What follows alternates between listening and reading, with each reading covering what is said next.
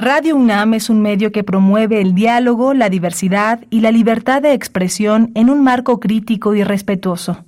Los comentarios expresados a lo largo de su programación reflejan la opinión de quien los emite, mas no de la radiodifusora. Radio UNAM presenta Prisma RU.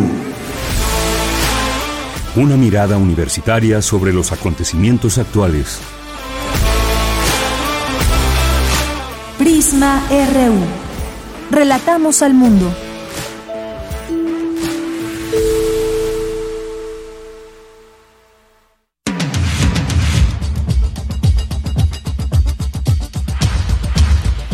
Una de la tarde con tres minutos, con cuatro ya marca nuestro reloj aquí en cabina. Les, damos la bienvenida para que nos acompañen, para que iniciemos esta semana todos y todas juntas aquí en Prisma RU. Hoy es lunes 13 de noviembre y hay mucha información en la parte política, por supuesto. No vamos a dejar de comentar pues lo que pasó en las eh, eh, pues en todo lo que los nombramientos de Morena, quienes están conformes o inconformes, por supuesto lo que acaba hace unas horas de anunciar Marcelo Ebrard, que era un anuncio muy esperado y que finalmente se queda en Morena. Hay una, eh, línea crítica, digamos, en todo esto. Se reunió con Claudia Sheinbaum. ¿Qué más dijo? También dijo que deja la puerta abierta para seguir eh, pues el camino hacia la presidencia de la República. Claro que no en esta ocasión, pero en, en lo que sigue, en, pues en otro momento. Así que vamos a platicar de esto, por supuesto, lo que pasó el fin de semana. Finalmente Clara Brugada eh, se queda al frente de esta eh, coordinación para posteriormente ser la candidata de Morena a la Ciudad de México y todos los movimientos que hubo, jaloneos y demás. Y en el caso del PAN o de la oposición, pues Santiago Taboada se quedará al frente, también será el próximo candidato, ya sea pues del PAN y esta alianza que se ve unida o se ve ahí junta en, el, la Ciudad de México. Así que son los temas que abordaremos en la parte política. También estaremos eh, con nuestro colaborador Julio Reina Quirós hablando de las cifras del sector turístico, las pérdidas económicas allá en Acapulco, las propuestas del sector inmobiliario y el tianguis turístico que será un mini tianguis. Así que de esto vamos a platicar con Julio, quien es experto en temas de turismo. En nuestra segunda hora vamos a hablar en los temas internacionales sobre pues ya poco más de un mes de que comenzó la guerra entre Israel y Gaza, hacia dónde va todo esto, cómo seguir comprendiendo todo lo que sucede allá y pues no cesa, no hay un alto al fuego. Vamos a platicar con la doctora Silvana Rabinovich, que pues es experta en estos temas y pues es eh, maestro en filosofía por la Facultad de Humanidades de la Universidad Hebrea de Jerusalén, además de, por supuesto, otros tantos estudios. Vamos a hablar con ella de este tema. Hoy es cartografía, hoy es lunes de cartografía RU con Otto Cázares. Tendremos, por supuesto, cultura, como todos los días. Tendremos la información universitaria de México y el mundo aquí en el 96.1 de FM. A nombre de todo el equipo, soy de Yanira Morán. Le damos la bienvenida y desde aquí Relatamos al mundo.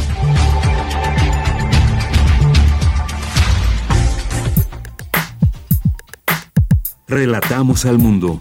Relatamos al mundo.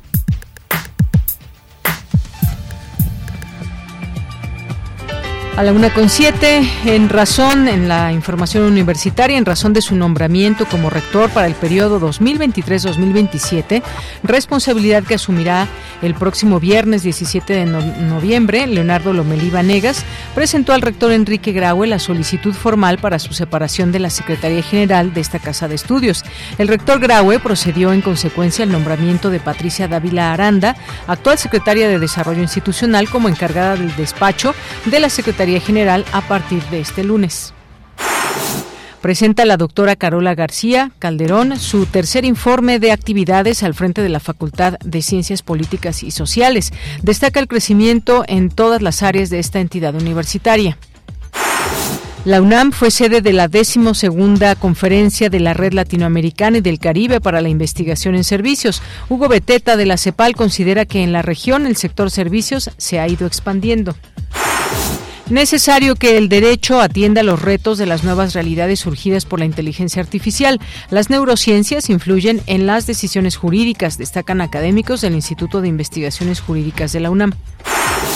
Memoria, genealogía y prácticas políticas son algunos de los temas que conforman el libro Trayectorias y Desafíos del Feminismo en la UNAM, una mirada colectiva, presentado en el Centro de Investigaciones Interdisciplinarias en Ciencias y Humanidades. En los temas nacionales, Jesús Ociel Baena Saucedo, magistrade del Tribunal Electoral del Estado de Aguascalientes, fue hallado sin vida este lunes junto a otra persona dentro de su domicilio en el municipio de Aguascalientes, de acuerdo con reportes locales.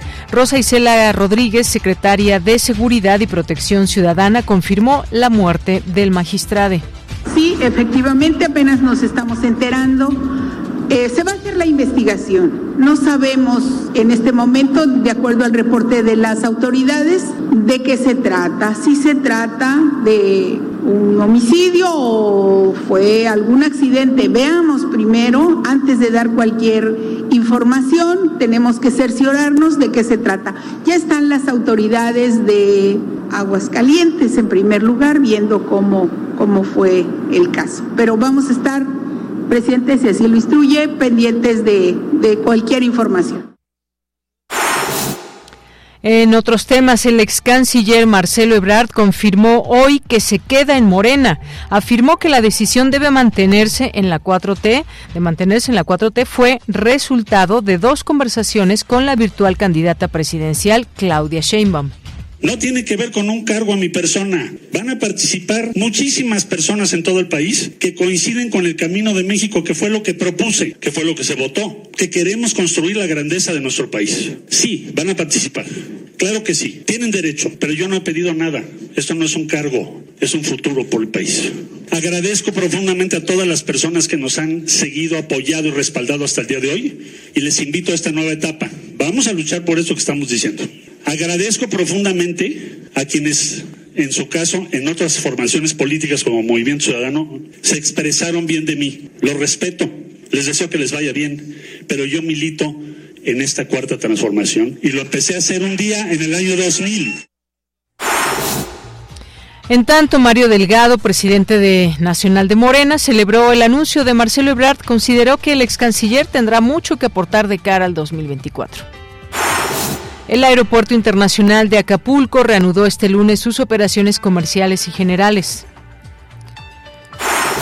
Y en los temas internacionales, las oficinas de la ONU en todo el mundo bajaron sus banderas a media asta en señal de duelo y guardaron un minuto de silencio en homenaje a sus trabajadores muertos en Gaza durante el conflicto entre Israel y Hamas.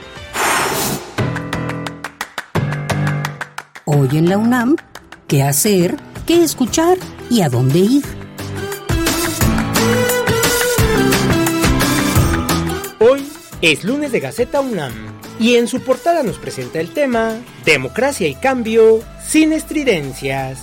Leonardo Lomeli Vanegas, rector de la UNAM 2023-2027. La UNAM al servicio del país. La Junta de Gobierno identificó los principales retos y desafíos que actualmente enfrenta la universidad y las necesidades de cambio que deberá atender la persona nombrada para ocupar la rectoría. Consulta los detalles en la Gaceta de la UNAM de hoy lunes 13 de noviembre, disponible en el sitio oficial gaceta.unam.mx.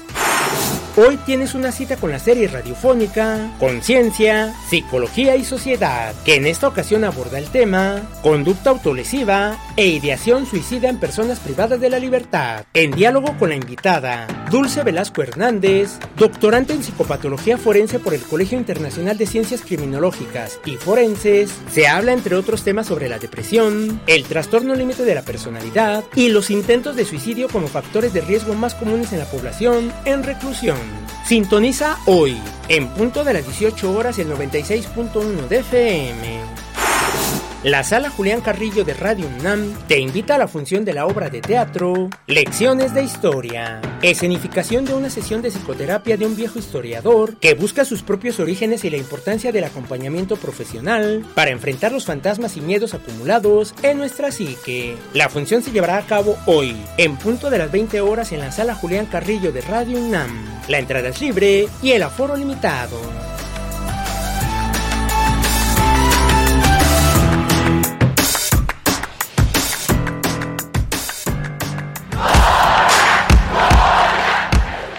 Campus RU.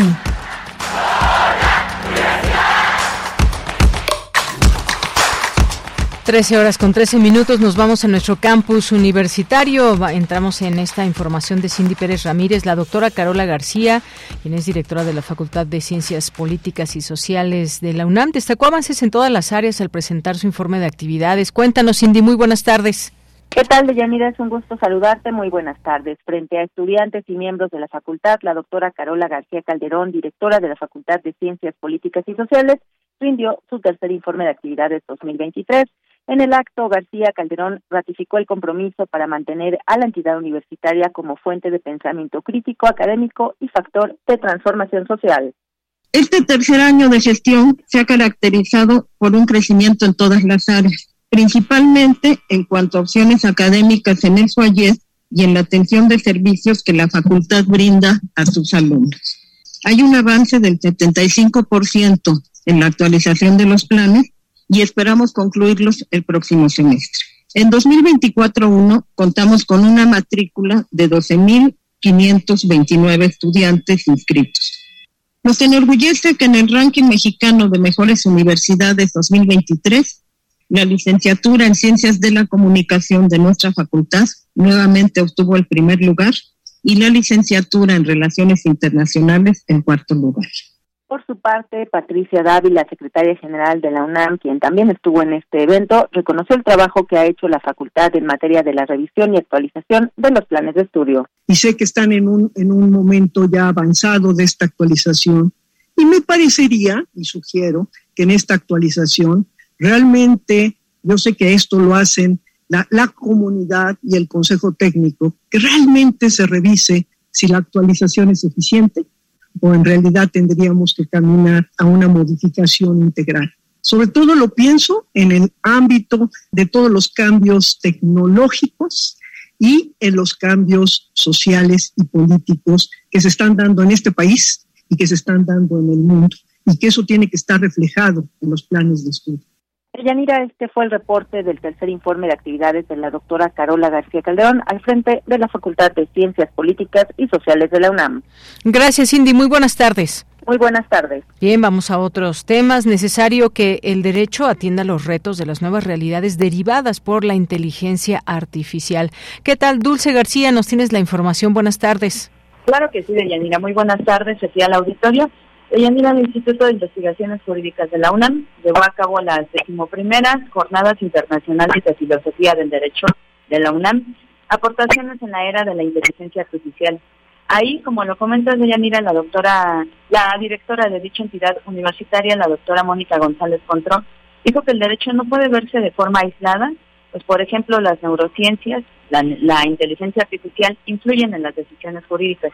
Escuchamos de qué manera y que por eso la filosofía del derecho tiene que eh, tener todos estos eh, factores, ¿no? todos estos elementos para eh, enriquecer su reflexión. No me cabe la menor duda que por el perfil de las personas ponentes, por los ejes temáticos alrededor de los cuales se han articulado las mesas, que abordan pues desde la teoría jurídica estos nuevos elementos y también desde una visión interdisciplinaria Deyanira, la doctora Mónica González Contró dijo que es necesario que desde el derecho se atiendan las nuevas realidades que conlleva la inteligencia artificial, por lo que destacó que las mesas de este encuentro tienen temas multidisciplinarios. Escuchemos serán de muchísima, eh, de muchísimo beneficio para la reflexión jurídica, para los sistemas jurídicos, no solamente eh, mexicanos, sino también eh, para toda la región, que pues como decíamos, ¿no? Tenemos que responder desde estas nuevas realidades ante los desafíos que nos presentan, eh, pues en este caso, ¿no? De manera muy concreta, la inteligencia artificial. No me queda sino desearles el mayor de los éxitos en estos tres días en donde pues estarán reflexionando, estaremos reflexionando sobre eh, eh, los, la filosofía, desde la filosofía del derecho, sobre estos temas. Y bueno, pues algunos de estos temas son los silencios más fuertes del derecho, los problemas teóricos y jurídicos de la democracia, la teoría del derecho futuro a partir de su ficcionalidad y también filosofía y realidad virtual, perspectivas de la crítica jurídica en la era de la inteligencia artificial, entre otros.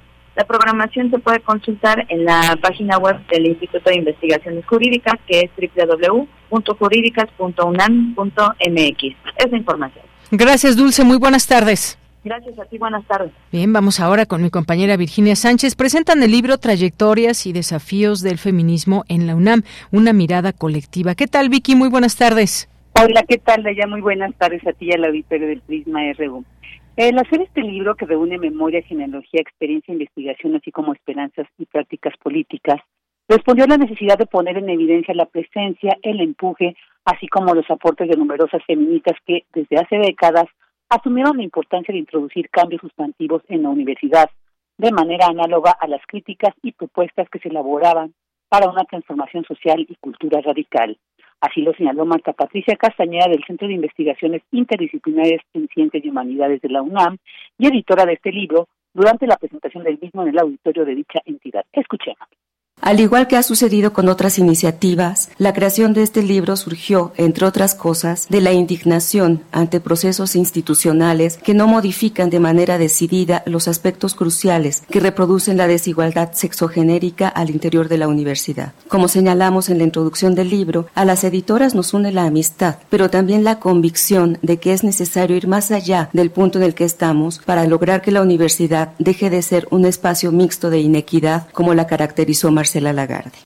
Por su parte, Griselda Gutiérrez Castañeda de la Facultad de Filosofía y Letras de la UNAM y una de las autoras del libro, destacó que con esta obra se asume un compromiso de cara a un entorno social e institucional adverso, dado su cariz androcéntrico y renuente a reconocer y remediar las incongruencias e injusticias concomitantes. Escuchémosla la de traducir convicciones éticas y políticas en una formación académica y producción de conocimiento para sustentar teóricamente una plataforma de acción profesional y política. La experiencia de crear estrategias de intervención para reconfigurar, en primera instancia, a la propia institución universitaria, en aras de una renovación académica abierta a los nuevos enfoques y saberes que la teoría feminista y de género son capaces de aportar, de una reestructuración organizativa y operativa para formalizar estos cambios y una reconfiguración institucional para remediar las prácticas discriminatorias por razones de género, en términos de igual acceso y oportunidades.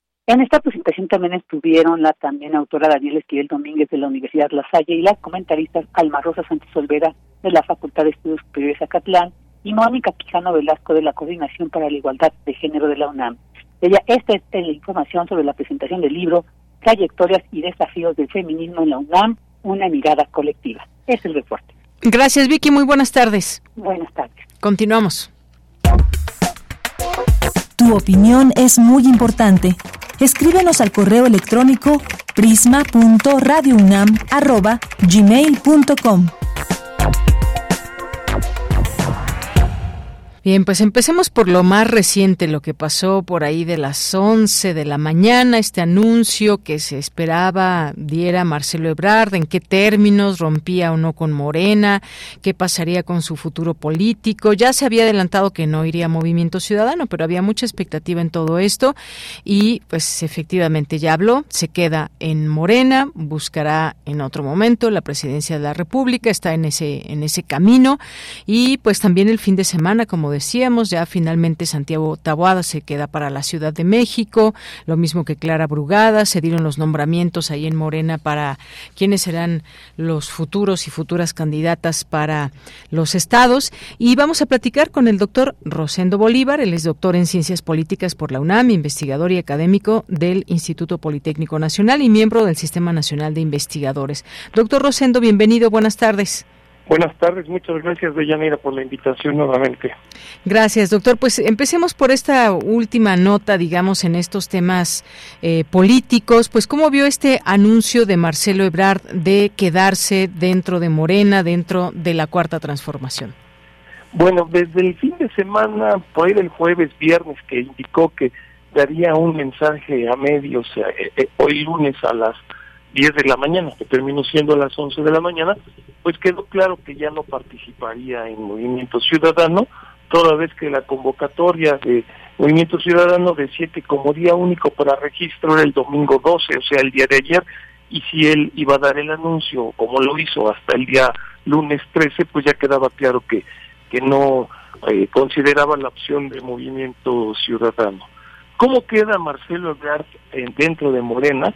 Bueno, él siente que eh, quedó satisfecho con la respuesta que dio la Comisión Nacional de Honestidad y Justicia, donde pues sí se aceptan lo que él finalmente pedía, que se reconociera que no había habido un proceso limpio, terso y transparente, y bueno, se acepta, se reconoce por parte de esa instancia morenista que así fue y al parecer pues con eso quedó satisfecho Marcelo Ebrard. ¿Qué no queda claro?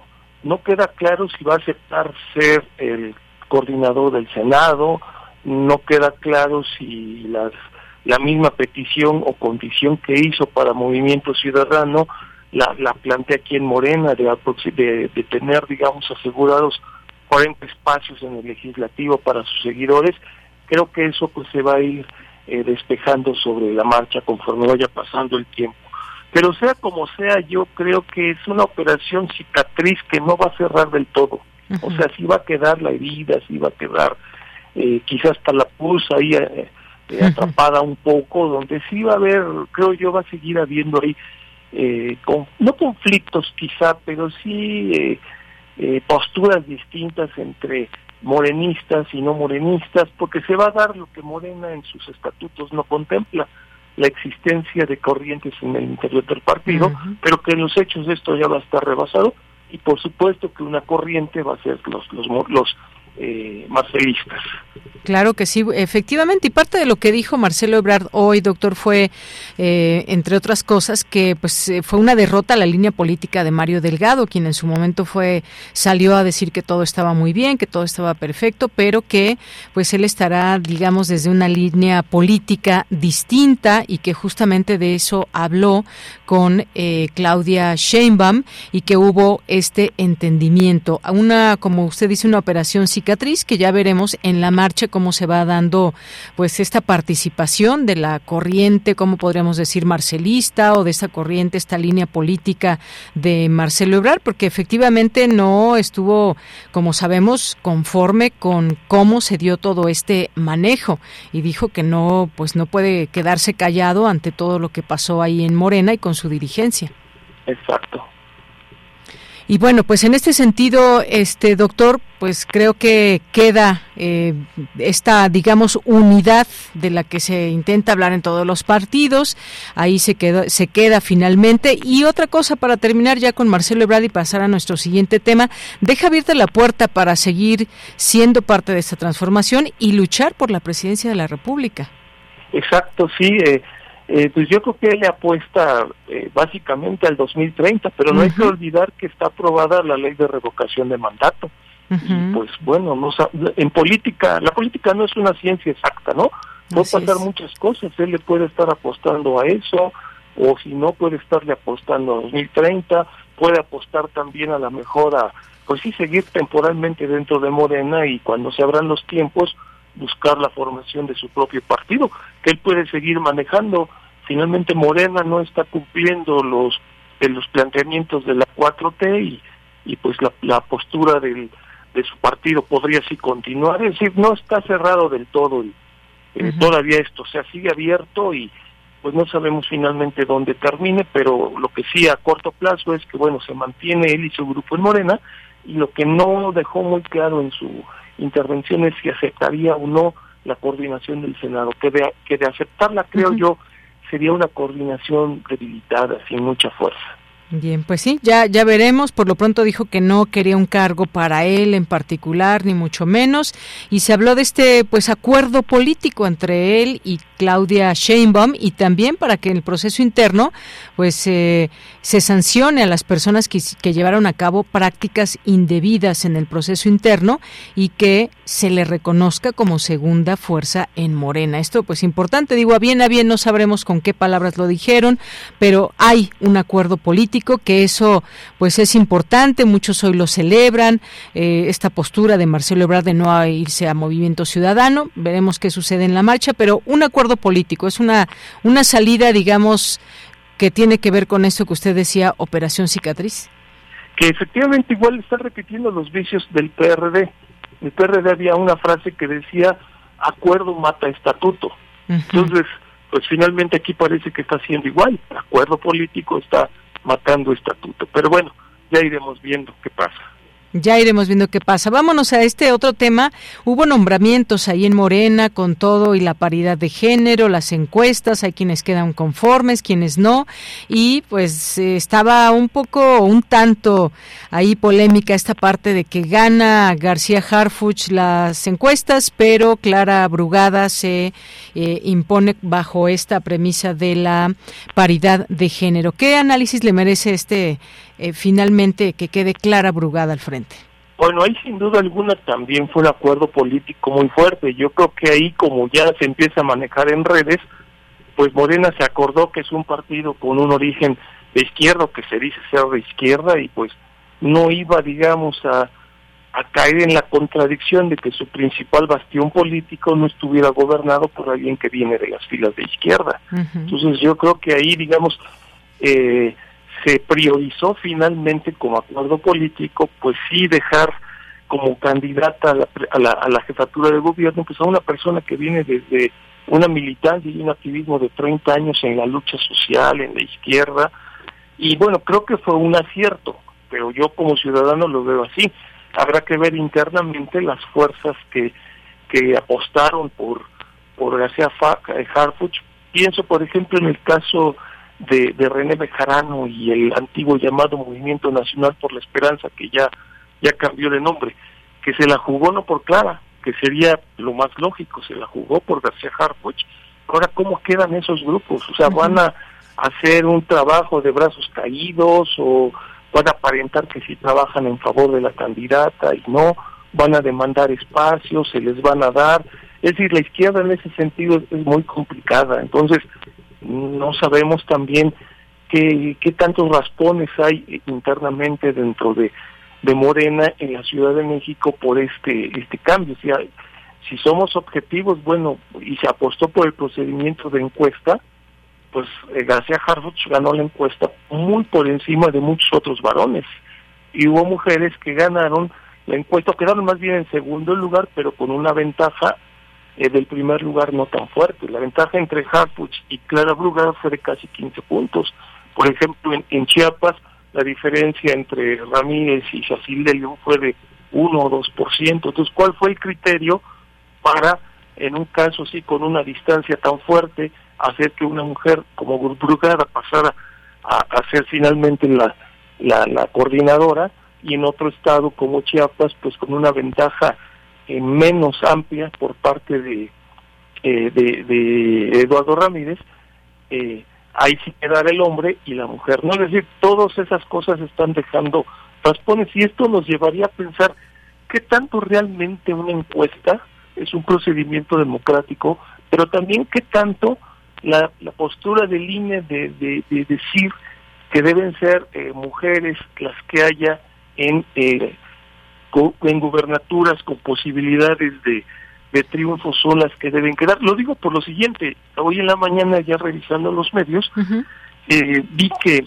no está del todo aceptado por el INE ni determinado que queden esos cinco mujeres y estos cuatro hombres en Morena, ¿eh?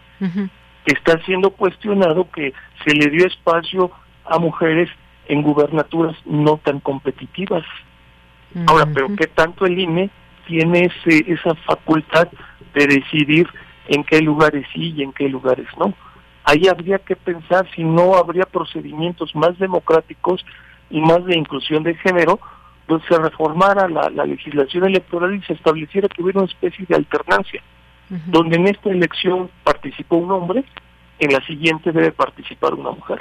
Y así sucesivamente, y en, tanto en, en presidencia de la República, en gubernaturas, en diputaciones, en senadurías, en presidencias municipales y en casos de diputados y senadores de representación proporcional, pues ahí sí que sea 50 y 50%.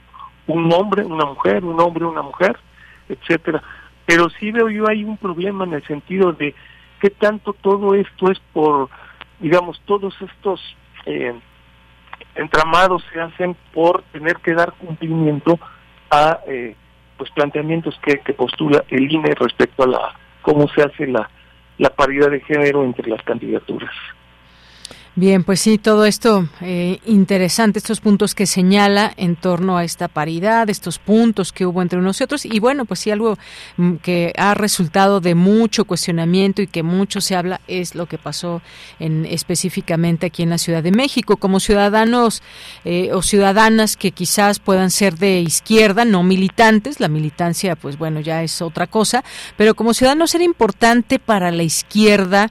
Eh, que, mm, que no impulsara un perfil como García Harfuch. ¿Qué es lo que piensa usted, doctor? Porque hubo varios pronunciamientos en torno a la figura de, de García Harfuch, eh, quién era su abuelo, quién era su padre, qué liga, digamos, qué nexos había ahí con la con, con, la policía, pero sobre todo cómo actuaron en su momento. Y él que estaba pues bajo esta sombra de pronto de señalamientos, acusaciones de que fue del equipo de García Luna, qué tanto convenía o no a la izquierda un perfil como este que pues bueno, eh, las encuestas que no sabemos exactamente eh, pero también hubo la parte mediática. ¿Cómo ve para la izquierda? ¿Esto es un, triunfo o, tendrá que verse las más difíciles con Clara Brugada que salió abajo en las encuestas? No, yo creo que es un triunfo y yo como ciudadano y como analista político comparto que la mejor opción en todo momento debía haber sido, como finalmente es Clara Brugada,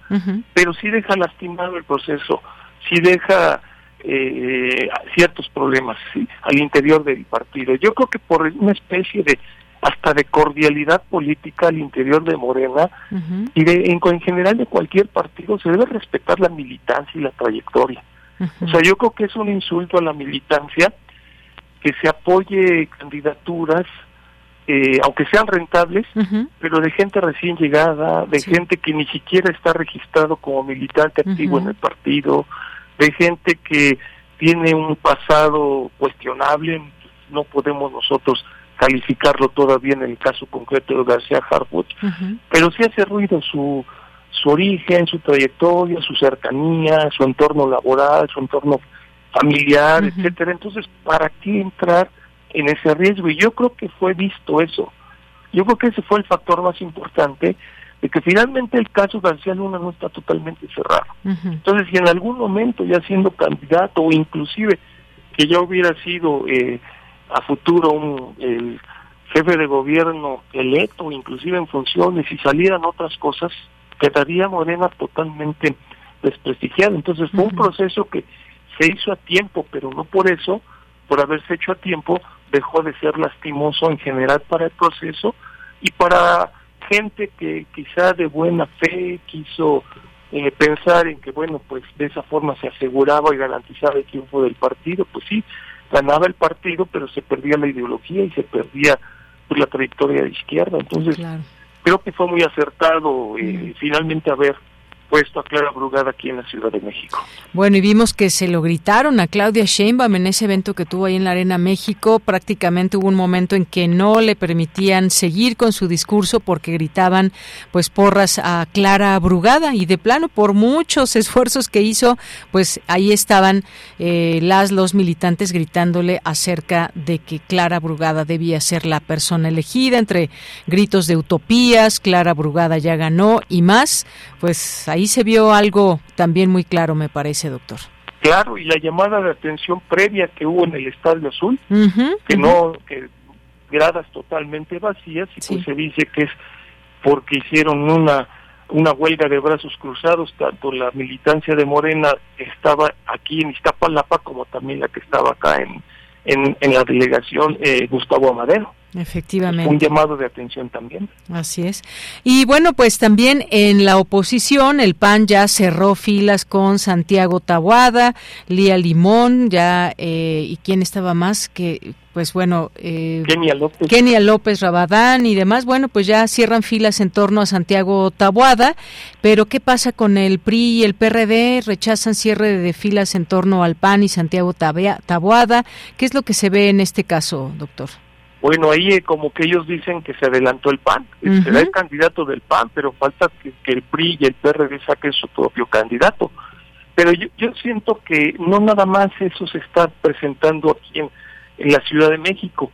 En el Estado de México, por ejemplo, ya el PRD dice que va a ir solo. Va a ir solo en sus candidaturas eh, digamos, a sus candidatos federales que correspondan al, al Estado de México, a sus candidaturas locales también, va a ir solo, ya no va a ir en alianza. Entonces, pues pueden ser los dos primeros casos donde comience a, a desmoronarse a nivel local, estatal, este frente por México se mantiene a nivel federal porque pues no tienen de otra, aun cuando la candidata no pues no levanta y cada vez está más estancada, inclusive en retroceso, pues se mantienen, ¿no? Y bueno, y hasta los lapsus que, que tuvo Xochitl Gálvez, a lo mejor no fue un lapsus, a lo mejor fue una honestidad intelectual que después lo quisieron manejar como, como lapsus, pero el PRI, como decíamos en la plática anterior, el PRI ha estado muy ausente en los eventos que organiza el frente en favor de, de Xochitl Gálvez. Pareciera que fuera básicamente la candidata del PAN y el PRD y el PRI se mantiene muy distante y la candidatura, perdón, la presidencia del partido del PRI mucho más todavía, es decir, no hay mucha presencia de Alejandro Moreno en la candidatura de Xochitl. Por eso yo creo que fue no un lapsus, desde mi punto de vista fue algo que le salió desde lo más consciente de su ser, pero después pues, de haber hecho la observación y quiso cambiar la postura a que fue un lapsus. Así es. Bueno, pues ahí está estos temas sin duda muy interesantes, doctor, que se siguen, que debemos de seguir abordando. Finalmente podría ser Clara Brugada, Santiago Tabuada. Vamos a ver qué pasa con el PRI, con el PRD, si hay alguna otra persona también que pueda ser designada eh, para esta contienda, también muy importante. Y se hablaba pues de esta división que hay en la Ciudad de México en su momento, donde pues eh, Morena perdió muchas alcaldías y en donde van a ser momentos definitorios para esta ciudad. Claro, efectivamente, viene un proceso complicado y a ver, bueno, la gran sorpresa quizá la pueda dar eh, Movimiento Ciudadano con Chertorivsky. Salomón Chertorivsky. Eh, pueda ahí tener algún porcentaje más o menos entre 8 y 10%, pero habrá que ver a quién se los quita, si a Morena o al frente. Bueno, pues sí, ya veremos. Se pone interesante este escenario político en el país o en donde habrá elecciones en los estados, por supuesto para presidente, aquí en la Ciudad de México también, y bueno, por supuesto también ahí con los legisladores. Ya veremos qué sucede, lo seguiremos platicando, doctor. Por lo pronto, muchas gracias. Al contrario, saludos a todos sus radioescuchas. Gracias, hasta luego. Hasta luego. Muy buenas tardes y gracias al doctor Rosendo Bolívar, doctor en Ciencias Políticas por la UNAM, investigador y académico del Instituto Politécnico Nacional y miembro del Sistema Nacional de Investigadores. Continuamos. Queremos escuchar tu voz. Síguenos en nuestras redes sociales. En Facebook como Prisma RU y en Twitter como arroba PrismaRU. ¿Y cómo va Acapulco? ¿Qué ha pasado en los últimos días? Este apoyo que sigue llegando y que, pues sobre todo ahora y después de esta reunión del presidente con empresarios, con hoteleros, ya hay un poco más de claridad en algunas cosas. Comienzan ya aperturas de algunos hoteles de cara ya a la, pues a la temporada alta que es en diciembre. ¿Cuáles son estas cifras del sector turístico, pérdidas económicas? Qué propuestas hay del sector inmobiliario y vendrá pues el tianguis turístico de Acapulco. Saludo con mucho gusto a Julio Reina Quiroz, él es periodista de turismo y aviación, titular del programa Vuelo a Tiempo Noticias y colaborador aquí para estos temas de turismo. ¿Cómo estás, Julio? Buenas tardes. Hola, Deyanira, muy buenas tardes. Yo muy bien, saludo a ti y al auditorio de Prisma RU y de Radio UNAM, por supuesto. ¿Cómo te va? Pues muy bien, Julio, aquí con pues siguiendo siguiendo lo que pasa allá, sobre todo en el puerto de Acapulco y todo este tema de la reconstrucción. Sí, eh, lo mencionabas eh, muy acertadamente. Eh, sí hay pérdidas económicas, aún todavía no son claramente cuantificables. Eh, hay algunas versiones que mencionaban una pérdida de arriba de 300 mil millones de pesos, es una cantidad brutal. pero como bien mencionas, ya en las últimas semanas pues ya se están reactivando algunos hoteles, principalmente en la zona tradicional, aquella que pues nuestros padres y nuestros abuelos llegaron a conocer y, fueron de los primeros que iniciaron eh, con este gran, esta gran industria turística en el puerto de Acapulco. Eh, todavía hay en la zona dorada que conocemos por esta costera Miguel Alemán, eh, todavía no hay muchas aperturas, apenas eh, menos de 10 han anunciado su, su apertura para, para, de hecho ya, ya están operando, eh, ni siquiera han esperado a diciembre, sino que ya están abriendo sus puertas. En la zona tradicional son al menos 20 hoteles que ya eh, abrieron sus puertas a los turistas, eh, garantizan energía eléctrica, servicio de internet. Y pues como decíamos en la anterior colaboración, pues sí, dos semanas mínimo para que estuviera más o menos reactivada la actividad turística, obviamente no al 100%, pero pues con los anuncios que se han hecho también por parte del gobierno federal de que estaba en vilo el tianguis turístico para marzo próximo, bueno, finalmente confirmaron que sí lo van a realizar y solamente se cambia de fecha, se iba a hacer en marzo del próximo año, pero lo recorrieron unas dos semanas, casi un mes, para hacerlo ahora en abril del próximo año. Entonces, eh, son buenas noticias para la actividad turística y yo creo que estas noticias son necesarias para un pueblo totalmente lastimado y yo creo que destruido en su totalidad. Poniéndose de pie poco a poco y con estos distintos esfuerzos que vienen pues de, de varios lugares, entre ellos pues está el propio gobierno, ahí también todavía pues cómo se va a hacer eh, llegar estos recursos, si va a ser con los fideicomisos y en fin, hay todavía hay algunas preguntas, pero ya se están poniendo a trabajar, creo que esto que nos estás diciendo ya es el resultado pues de ese esfuerzo de, de, de distintas manos en torno a este puerto turístico.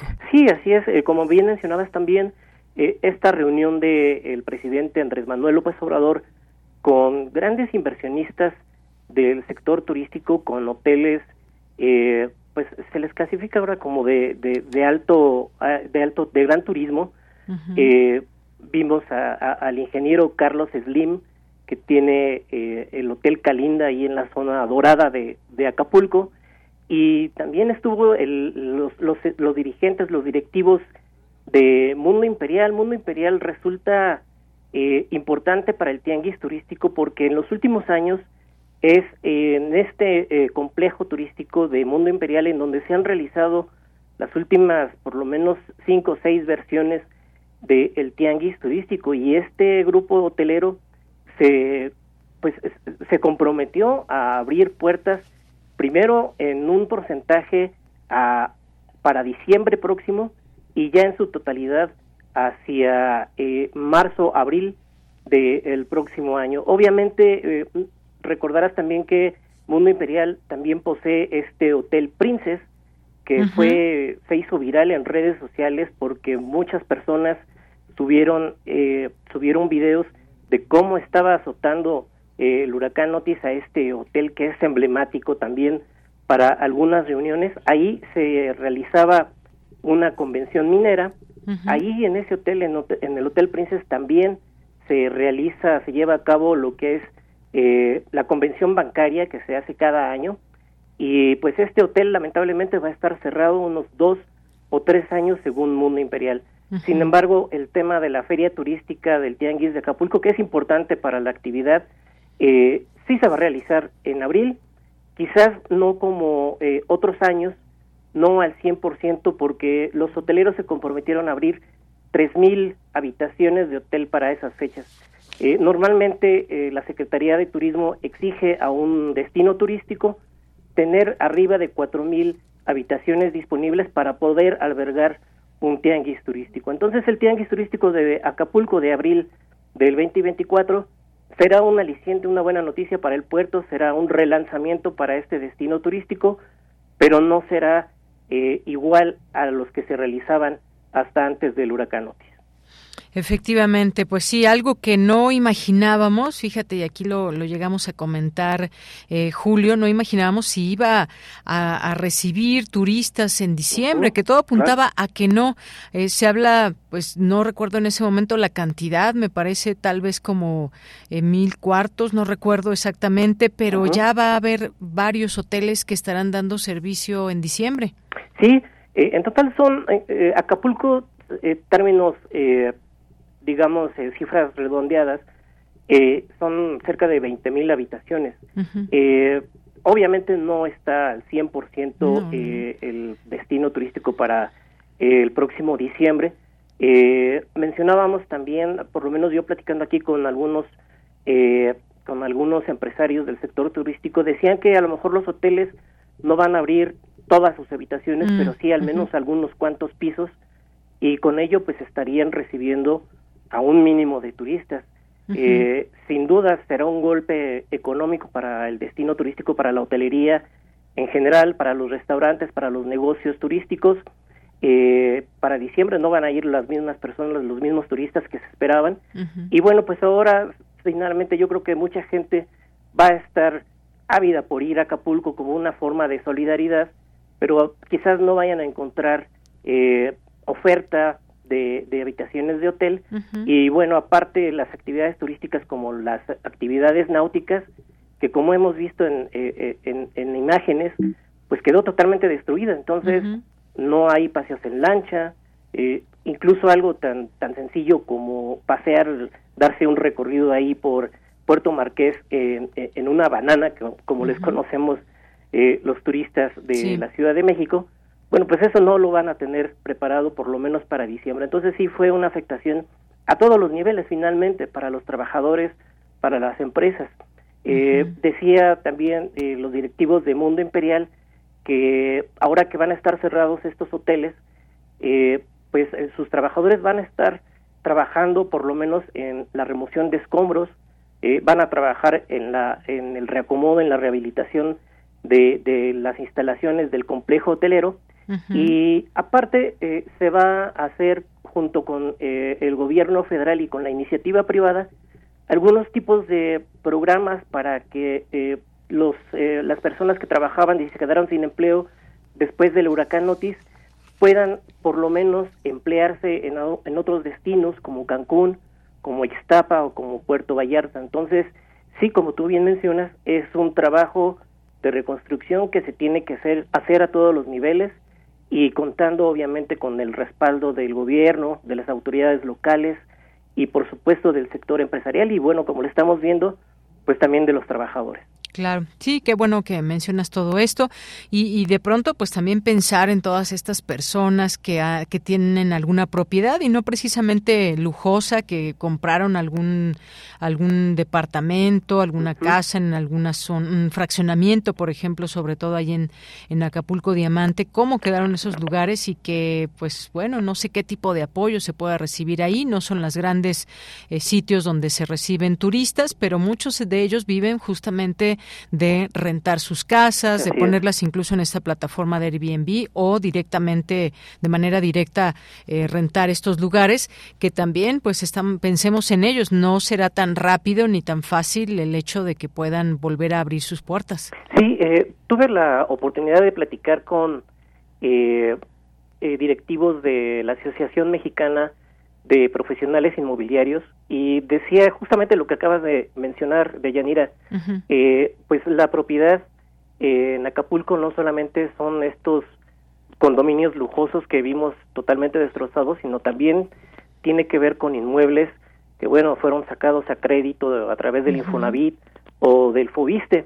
Lo que proponía la, la Asociación Mexicana de, Pro- de- de Profesionales Inmobiliarios es que a la gente afectada que tiene, digamos, eh, casas, viviendas, obviamente sacadas con interés social, pues les sean retirados o quitados eh, de los créditos, es decir, que se les perdone la deuda que tengan y como una forma de, de, de- de apoyarlos, porque finalmente están quedaron con sus viviendas destruidas. Es una propuesta que iban a llevar al gobierno mexicano, todavía no se da una resolución al respecto, pero bueno, en el programa de 20 puntos que mencionaba el presidente López Obrador la semana pasada, pues no está incluido esto, pero sí una eh, mencionaban una un, el no cobro de los eh, de las mensualidades eh, a los trabajadores por un lapso de seis meses. Entonces, si bien es una buena ayuda para los trabajadores, pues tampoco estaría mal que valoraran este tipo de, de, de propuestas de la Asociación Mexicana de Profesionales Inmobiliarios. Y en el caso de las grandes de los grandes condominios, eso sí más caros, pues decían que muchas gen- mucha gente, muchas personas que compraron sus eh, sus condominios, pues unos no los van a recuperar por completo, no van a tener el suficientemente el suficientemente dinero para eh, poder eh, restablecer sus condominios, sus viviendas y bueno, algunos van a caer en impagos con sus deudas y bueno, también va a ser un tema que van a tener que solucionar junto con la Asociación Mexicana de Bancos. Efectivamente. Bueno, pues ya veremos a ver qué, qué pasa en los siguientes días. Por lo pronto, pues se van abriendo estos hoteles paso a paso, poco a poco. Eh, ya se empiezan a abrir algunos, eh, algunos hoteles y restaurantes. Sobre todo se empieza poco a poco a reactivar el turismo y esto es importante. pues eh, Julio, sí. Perdón, nada más, de Yanira, el aeropuerto ah, el aeropuerto, de Cancún. Claro. se reabre ya para las operaciones comerciales a partir de este lunes. estuvo abierto solamente para eh, los puentes humanitarios, para sacar turistas y para llevar a personas que estuvieran dispuestos a apoyar a la reconstrucción de Acapulco, pero bueno, ya a partir de hoy ya hay vuelos comerciales. Así es. Bueno, pues estaremos también con ello muy pendientes, atentos de que poco a poco, pues cómo va, cómo va, eh, pues abriéndose paso a Acapulco y el apoyo y las muchas manos que requiere y que necesita. Pues muchas gracias, Julio, por estar aquí. A la orden de Yanira, muy buenas tardes. Muy buenas tardes. Muchas gracias a Julio Reina Quirós, periodista de turismo y aviación y titular del programa Vuelo a Tiempo Noticias. Continuamos. Buenas tardes. Soy Luis Antonio Asensio, soy presidente de la Academia de Música del Palacio de Minería. Me complace muchísimo estar esta tarde con ustedes, melómanos, amigos de Prisma RU. El motivo de esta comunicación que agradezco mucho a Dulce es el anunciarles una serie de conciertos extraordinarios que vamos a tener a partir de este próximo martes en la sala Anzahualcoyotl a las 8 de la noche. Son conciertos extraordinarios que estamos realizando porque en junio tuvimos una serie de tres conciertos con la maravillosa música de John Williams. Los tres conciertos estuvo lleno y hubo muchísima gente que no nos pudo acompañar porque ya simplemente no había boletos.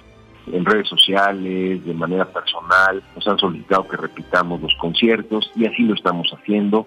Logramos cuatro fechas, iniciando este próximo martes, el miércoles, y repitiendo la próxima semana el 21 y el 29, en donde vamos a estar escuchando música de la película Superman, de Indiana Jones, de la lista de Schindler, la maravillosa película de E.T. y Jurassic Park, obviamente. Vamos a contar nuevamente con el director huésped Jesús Medina, que es un director mexicano que ha tenido cierta especialidad en este tipo de conciertos, por lo que nos honramos en poderlo tener con nosotros.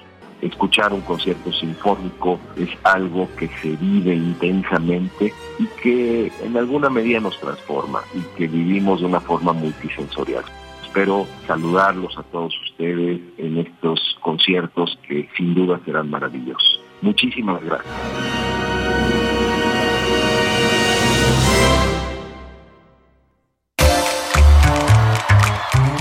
Sala Julián Carrillo presenta ¿Qué tal, Montserrat Muñoz? ¿Cómo estás? Muy buenas tardes. Hola, Deyanira, equipo de Prisma RU, por supuesto, a nuestra audiencia en Radio Universidad, a nuestros asistentes a la sala Julián Carrillo, cómo les va en este lunes de luna un poco fresco, se antoja un cafecito, se antoja venir a la función de hoy de teatro, cómo no, aquí les esperaremos.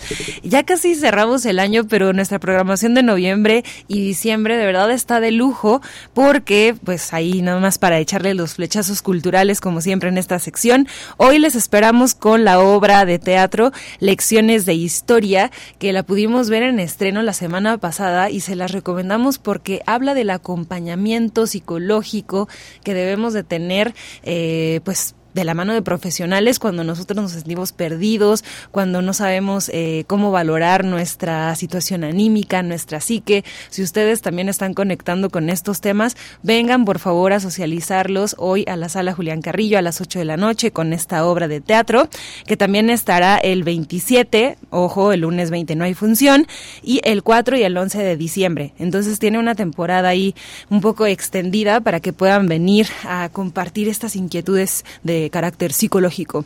Pero también si quieren atender las características de el movimiento del cuerpo, la danza contemporánea y la música, les esperamos los martes en el Festival Internacional de Danza Cuerpo al Descubierto, que son fragmentos de danza, piezas que son, ah, eh, bueno, la mayoría de un unipersonal. Vienen los bailarines, presentan su música, su sentir y lo expresan a través de su cuerpo. Muchos tienen facultades extraordinarias y bueno, esto también es parte de nuestra programación, siempre con el hashtag Martes de Danza. Se enteran en el Facebook Sala Julián Carrillo de lo que tenemos en este festival Cuerpo al Descubierto. También el miércoles nos entusiasma mucho eh, ya dar la segunda función del ciclo de Yasuhiro Ozu, un director que habla de la posguerra, de temas familiares allá en Japón, y vamos a proyectar este 15 Había un padre, que es una película de 1942, y bueno, Yasuhiro Ozu es un, eh, bueno, director saso de cine japonés que transitó del cine mudo al cine ya color en los 60. Entonces vamos a tener una selección de filmografía que trata de estos temas y sobre todo vengan todos los miércoles para hacer este arco evolutivo en la filmografía de Yasuhiro Ozu así, a la japonesa.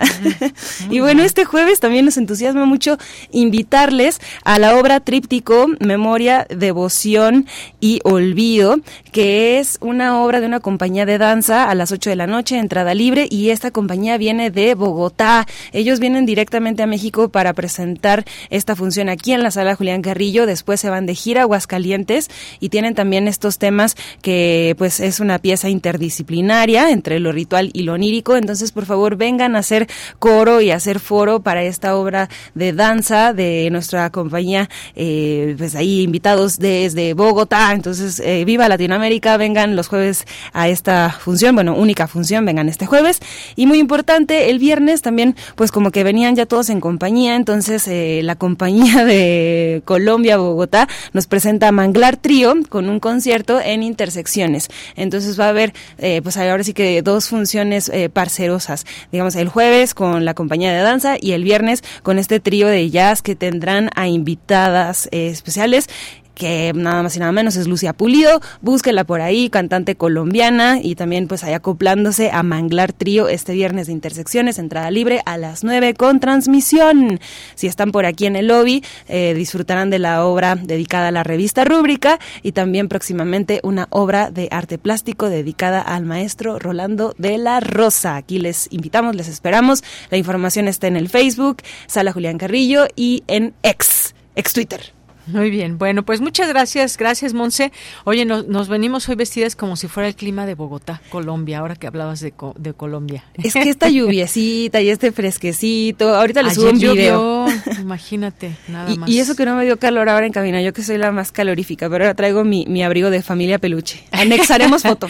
amaneció, amaneció mojada Ciudad Universitaria. Bueno, tú, tu abrigo de la familia peluche y a mí me dicen que mi, mi suéter de Evo Morales, me han dicho. Ay, ¿cuál? Bueno, es, es, muy filosofía y letras, pero también es muy élfico. Ah, muy señor de los anillos también. bueno, y Marco riéndose, mire, bueno, aquí todos. Nos vamos al corte. Y muchas gracias, Monse. Volvemos a la segunda hora. Claro que sí. Queremos escuchar tu voz. Síguenos en nuestras redes sociales. En Facebook como Prisma RU y en Twitter como arroba PrismaRU.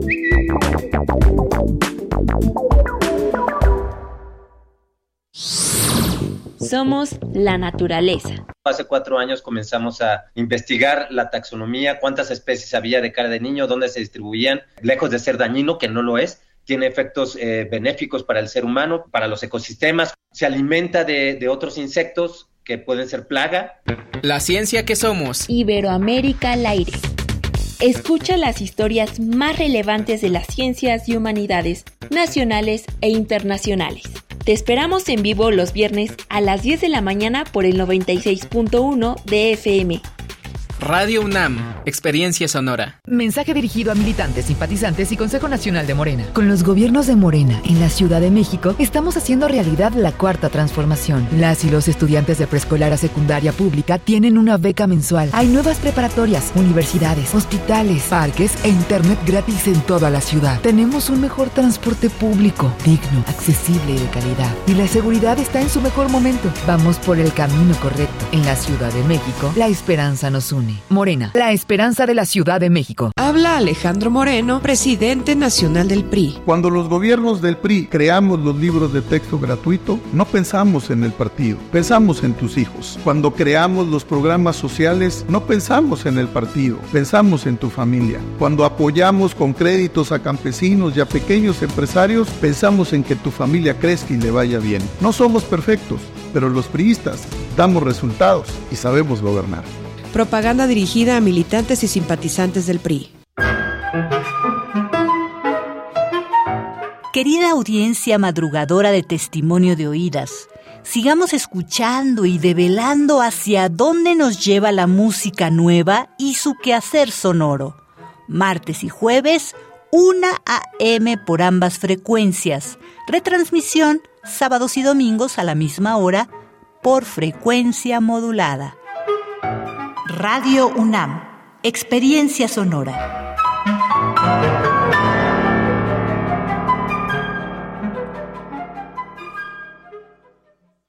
Precandidato único a la jefatura de gobierno de la Ciudad de México. Soy Salomón Chertorivsky, llevo 25 años trabajando por esta ciudad. Al frente del Seguro Popular logramos dar cobertura a más de 53 millones de personas. En la Secretaría de Desarrollo Económico comenzamos la lucha por aumentar el salario mínimo. A mí no me pueden acusar de tener negocios con inmobiliarias indebidos ni juntarme con criminales. Puedes estar seguro que lo que digo lo garantizo. Mensaje dirigido a simpatizantes, militantes e integrantes de la Asamblea Electoral Estatal Nacional. Proceso interno de selección y elección de personas candidatas a la jefatura de gobierno de la CDMX. Movimiento Ciudadano. Mensaje dirigido a militantes, simpatizantes y Consejo Nacional de Morena. Con los gobiernos de Morena en la Ciudad de México, estamos haciendo realidad la cuarta transformación. Las y los estudiantes de preescolar a secundaria pública tienen una beca mensual. Hay nuevas preparatorias, universidades, hospitales, parques e internet gratis en toda la ciudad. Tenemos un mejor transporte público, digno, accesible y de calidad. Y la seguridad está en su mejor momento. Vamos por el camino correcto. En la Ciudad de México, la esperanza nos une. Morena, la esperanza de la Ciudad de México. Prisma RU. Relatamos al mundo.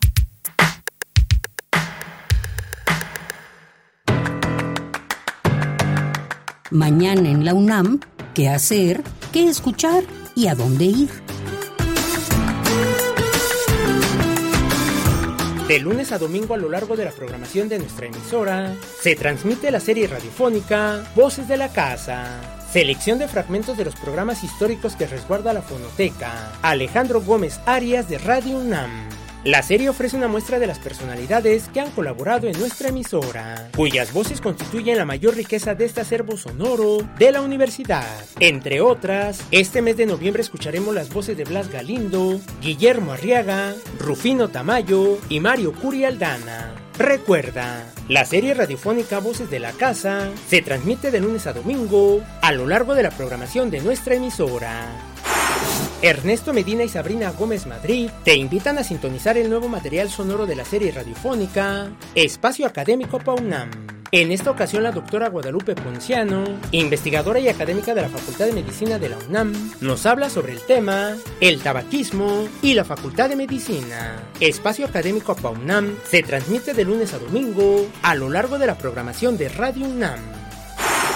El Centro de Investigaciones sobre América Latina y el Caribe de la UNAM organiza el cuarto coloquio internacional Horizontes Emancipatorios en América Latina. Autonomías y visualidades en resistencia, que se llevará a cabo del 14 al 16 de noviembre, de 10 a 20 horas, en el Auditorio Leopoldo Sea de la Torre 2 de Humanidades. O sigue la transmisión en vivo a través de las redes sociales del Centro de Investigaciones sobre América Latina y el Caribe de la UNAM. Para Prisma RU, Daniel Olivares Aranda.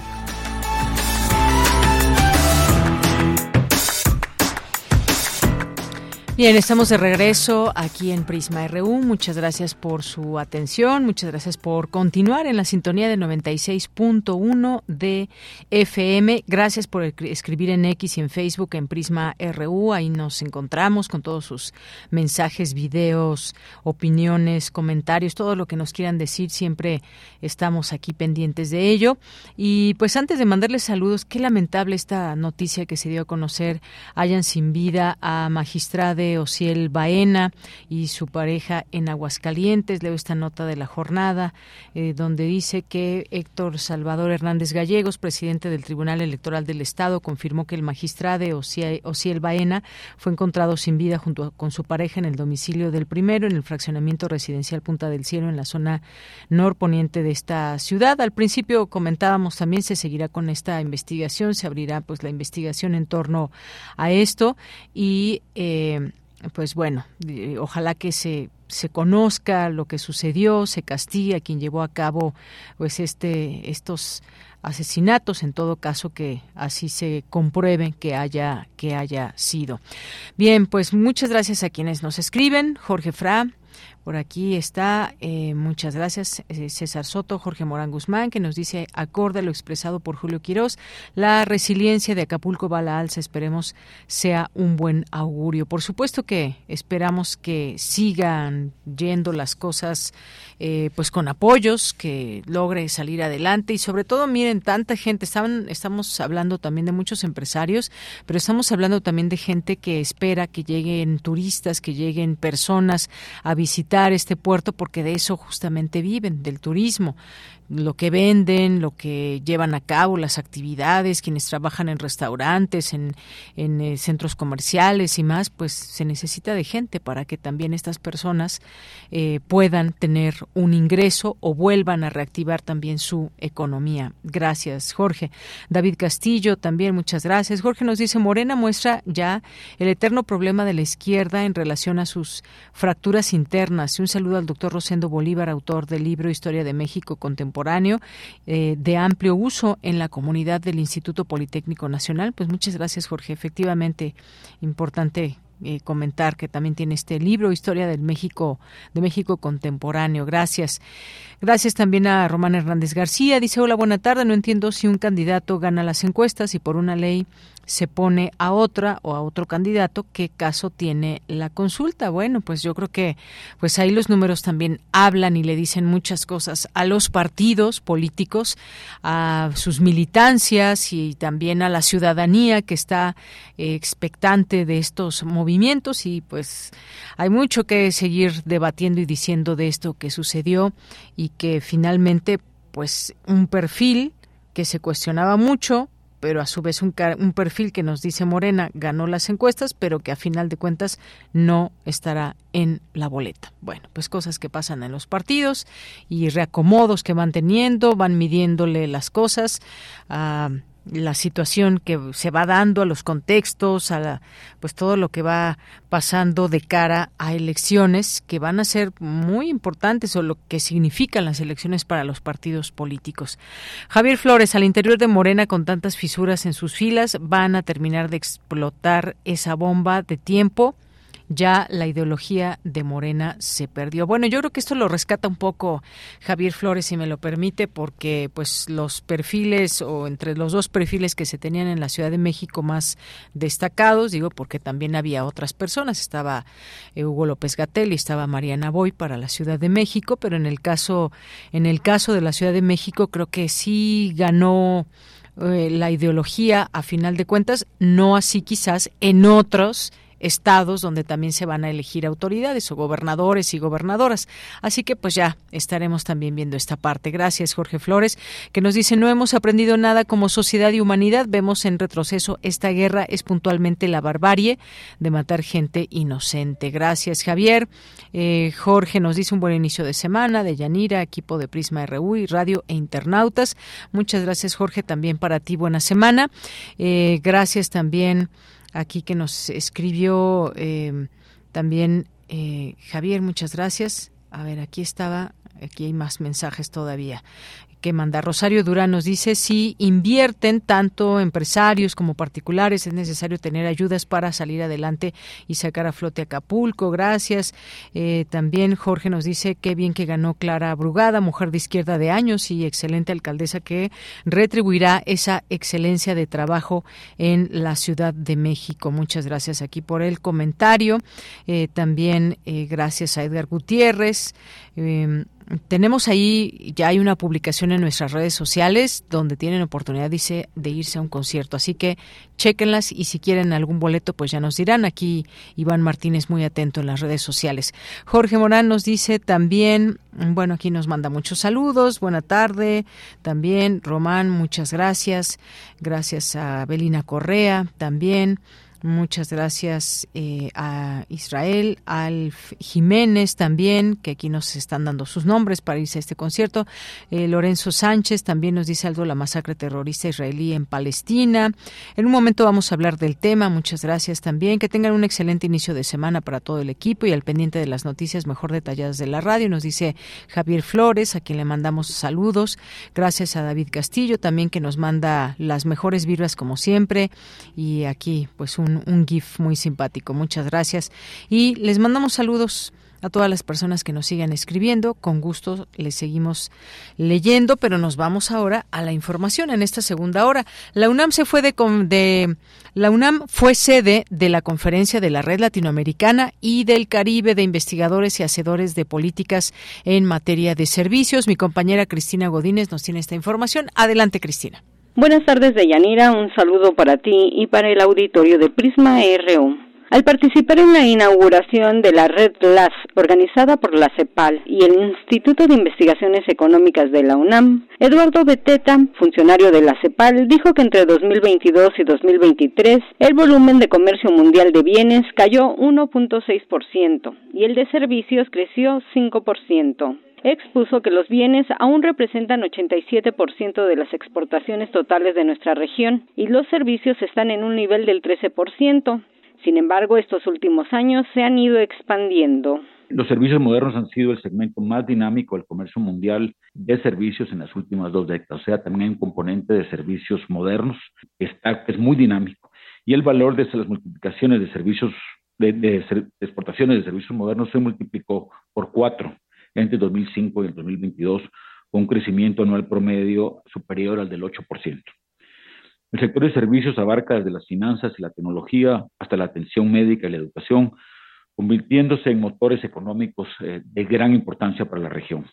Los servicios no solo contribuyen de manera sustancial al PIB, sino que desempeñan un papel fundamental en la creación de empleo y en la incorporación de tecnología para la transformación productiva de nuestra región. El funcionario de la CEPAL comentó que en México los servicios concentraron 43% de la población ocupada total. En el segundo trimestre de 2023, las actividades terciarias representaron 58% del Producto Interno Bruto. Existe un enfoque cada vez más acentuado en el papel fundamental de los servicios en la promoción del desarrollo a nivel mundial y que ha permitido la gestación de una creciente variedad de acuerdos comerciales diseñados específicamente para los servicios, como el mercado único de servicios de la Unión Europea. La Unión Europea, tengo entendido, es el, principal mercado de servicios eh, basados en conocimiento eh, del mundo, eh, y también el capítulo de comercio transfronterizo de servicios incluido en el Acuerdo Integral y Progresivo para la Asociación Transpacífica, el CPTPP. Eduardo Beteta comentó que además de su contribución económica, los servicios podrían jugar un mayor papel en el desarrollo sostenible de la región. Deyanira, este es mi reporte. Buenas tardes. Gracias, Cristina. Muy buenas tardes. Vamos ahora a la información internacional a través de Radio Francia. Relatamos al mundo. Relatamos al mundo.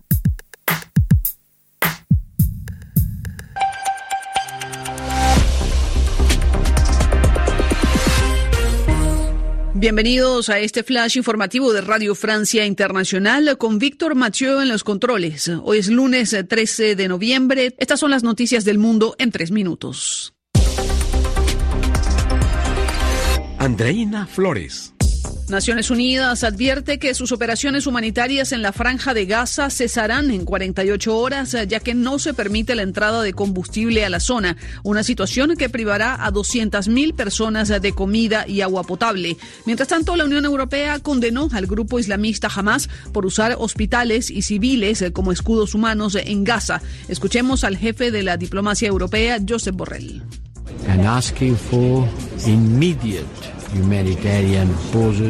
Pedimos pausas inmediatas. Lo digo en plural. No solo una, sino varias pausas.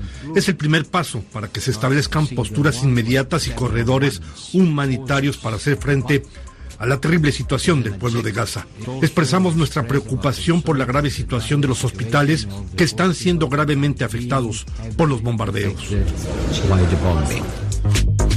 Torbellino político en Reino Unido. El primer ministro Rishi Sunak despidió esta mañana a la ministra del Interior, Suela Braverman, por lo cual se plantea una reestructuración de todo el gabinete. Y como parte del cambio, el ex primer ministro David Cameron vuelve al gobierno, esta vez como canciller. En España, el Parlamento votará este jueves la investidura del socialista Pedro Sánchez para dirigir un nuevo gobierno. Tiene un respaldo asegurado de la mayoría de los diputados gracias al apoyo de los independentistas catalanes a cambio de una polémica ley de amnistía. De hecho, este domingo cientos de miles de españoles manifestaron contra esta amnistía negociada. El actual ministro de Economía, Sergio Massa, y el ultraliberal Javier Milei se enfrentaron anoche en un acalorado debate televisado en Argentina, en el que tocaron temas como corrupción, dolarización del país y seguridad. La impresión general es que el peronista Sergio Massa, mucho más experimentado en este tipo de intercambios, salió mejor parado. Esto a pocos días de la segunda vuelta de elecciones presidenciales de este domingo 19 de noviembre. El presidente chino Xi Jinping aterriza esta semana en San Francisco, California, para reunirse con su homólogo Joe Biden. El tema central es la competencia comercial que sigue siendo feroz entre Estados Unidos y China, pero también se abordarán temas globales como la guerra en Ucrania, el conflicto Israel-Hamas o la posición de Estados Unidos frente a Taiwán. Con esto ponemos punto final a este resumen informativo de Radio Francia Internacional. Víctor Machu en los controles y ante los micrófonos Andreina Flores. Queremos escuchar tu voz. Síguenos en nuestras redes sociales. En Facebook como Prisma RU y en Twitter como arroba PrismaRU. Dos de la tarde con 19 minutos y si uno va eh, siguiendo lo que sucede en este conflicto entre Israel, la franja de Gaza, vemos aquí distintos titulares, las últimas informaciones, desesperación en Gaza, hospital al-Shifa bajo fuego, víctimas y crisis por falta de suministro, eh, cómo va actualizándose pues todos estos eh, ataques. Estados Unidos advierte a Israel que no vuelva a ocupar Gaza después de la guerra y pues todo esto que cómo lo vamos asimilando, hacia dónde va escalando estas informaciones. Eh, ataques eh, de Hezbollah contra Israel, reportan al menos un muerto, un herido por lanzamiento de misiles y muchas informaciones más en todo esto. Hoy invitamos a la doctora Silvana Rabinovich, que es licenciada en Filosofía por la Universidad Nacional de Rosario, Argentina, maestra en Filosofía por la Facultad de Humanidades de la Universidad Hebrea de Jerusalén y doctora en Filosofía por la Facultad de Filosofía y Letras de la UNAM. ¿Qué tal, doctora? Bienvenida a este espacio. Muy buenas tardes. Buenas tardes, muchas gracias por invitarme. Gracias a usted, doctora. Pues en principio, ¿cómo ha visto que ha ido escalando este conflicto conforme pasan los días? Ya pasamos el mes de este de este conflicto. ¿Cuál sería su análisis en este momento? Bueno, yo creo que esto el conflicto empieza muchísimo, muchísimo antes. No empieza el 7 de octubre. 7 de octubre es eh, es un momento así como un parteaguas en el sentido de que eh, si bien había ciertas amarras eh, que contenían esta este despliegue de violencia se soltó la última amarra y que como yo trabajo la cuestión de la teología política y critico la teología política colonial creo que sí. Lo que ha pasado es que se, se soltó la última amarra apocalíptica. Que estuvo ahí siempre pendiente y, y, y, bueno, eh, Jerusalén es un nudo eh, clave de todo esto, aunque eh, digamos, los reflectores estén en Gaza, eh, Cisjordania también está padeciendo ataques y, y, esto empezó mucho antes, o sea, por lo menos en el año 48 con la expulsión de los palestinos en el momento de la declaración de la independencia del Estado de Israel, de la fundación del Estado de Israel y eh, la expulsión de unos 750.000 palestinos. Eh, esto se llama en árabe Nakba, que quiere decir desgracia. Y esto es como un momento, son los últimos estertores de, la Nakba, los más sangrientos, los más, eh, los más aterradores. Y por eso hay mucho miedo. Eh, y el miedo creo que lo que hace es acelerar la violencia. Eh, hace bastante que estábamos, desde el año 2005, que se... Eh, hay un eufemismo que se usa en, esta, en la política, que es la desconexión de Gaza, que eh, planeó Ariel Sharon, que es haber quitado las los asentamientos judíos que había en la franja eh, a partir de ahí empezó a haber ataques periódicos y cada vez más sangrientos. Uno de los más sangrientos tuvo lugar en el 2008, que fue el del plomo fundido. Eh, y, bueno, hemos visto cómo eso cada vez escalaba más y más. Lo que pasa es que hasta ese momento, hasta, hasta el 7 de octubre, parecía que la población israelí se sentía protegida por una industria militar muy, muy potente, un, muro, un par de muros, así el de Gaza eh, tiene una parte subterránea inclusive, no solamente lo que se ve, eh, el otro el muro de Cisjordania y bueno, una central nuclear en el medio de Limona, hacía eh, que la población mayoritariamente confiara en que estaba protegida. Creo que lo que pasó el 7 de octubre también es que esa población se dio cuenta que por más que estuviera armada hasta los dientes, eh, no estaba protegida. Y, lo hemos visto, hemos visto que, que el muro cayó con una, un bulldozer cualquiera y viejo y que mm, y que no había eh, los soldados para suficientes para evitar eh, los dolorosísimos eh, dolorosísimas muertes, los rehenes, todo eso que hemos visto y que es por primera vez que lo ve eh, lo ve la población israelí eh, en un número semejante no venía acostumbrada ya Yoav Galant que es el, el, militar que se expresó diciendo que que eran animales humanos los gazatíes eh, bueno gente de, de Hamas eh, Yoav Galant es el artífice del cálculo del 1 a 100 en cuanto a las muertes en el año 2008-2009, en la operación Plomo Fundido.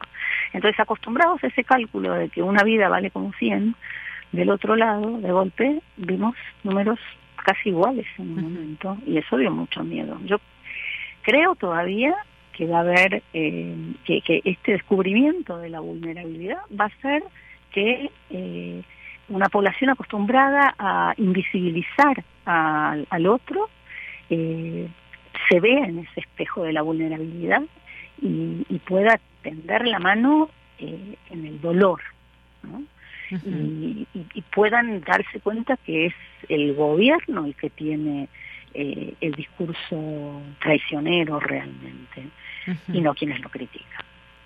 Bien, eh, como usted bien dice, este conflicto tiene antecedentes años atrás. ¿Qué pasaba antes de este conflicto específico? Pues una serie de conflictos y en donde pues bueno, van generándose también a ver cómo era, cómo es esta vida ahora, antes de este 7 de octubre en, en la franja de Gaza y toda esta parte también que nos lleva pues a entender muchas cosas de lo que está pasando ahora.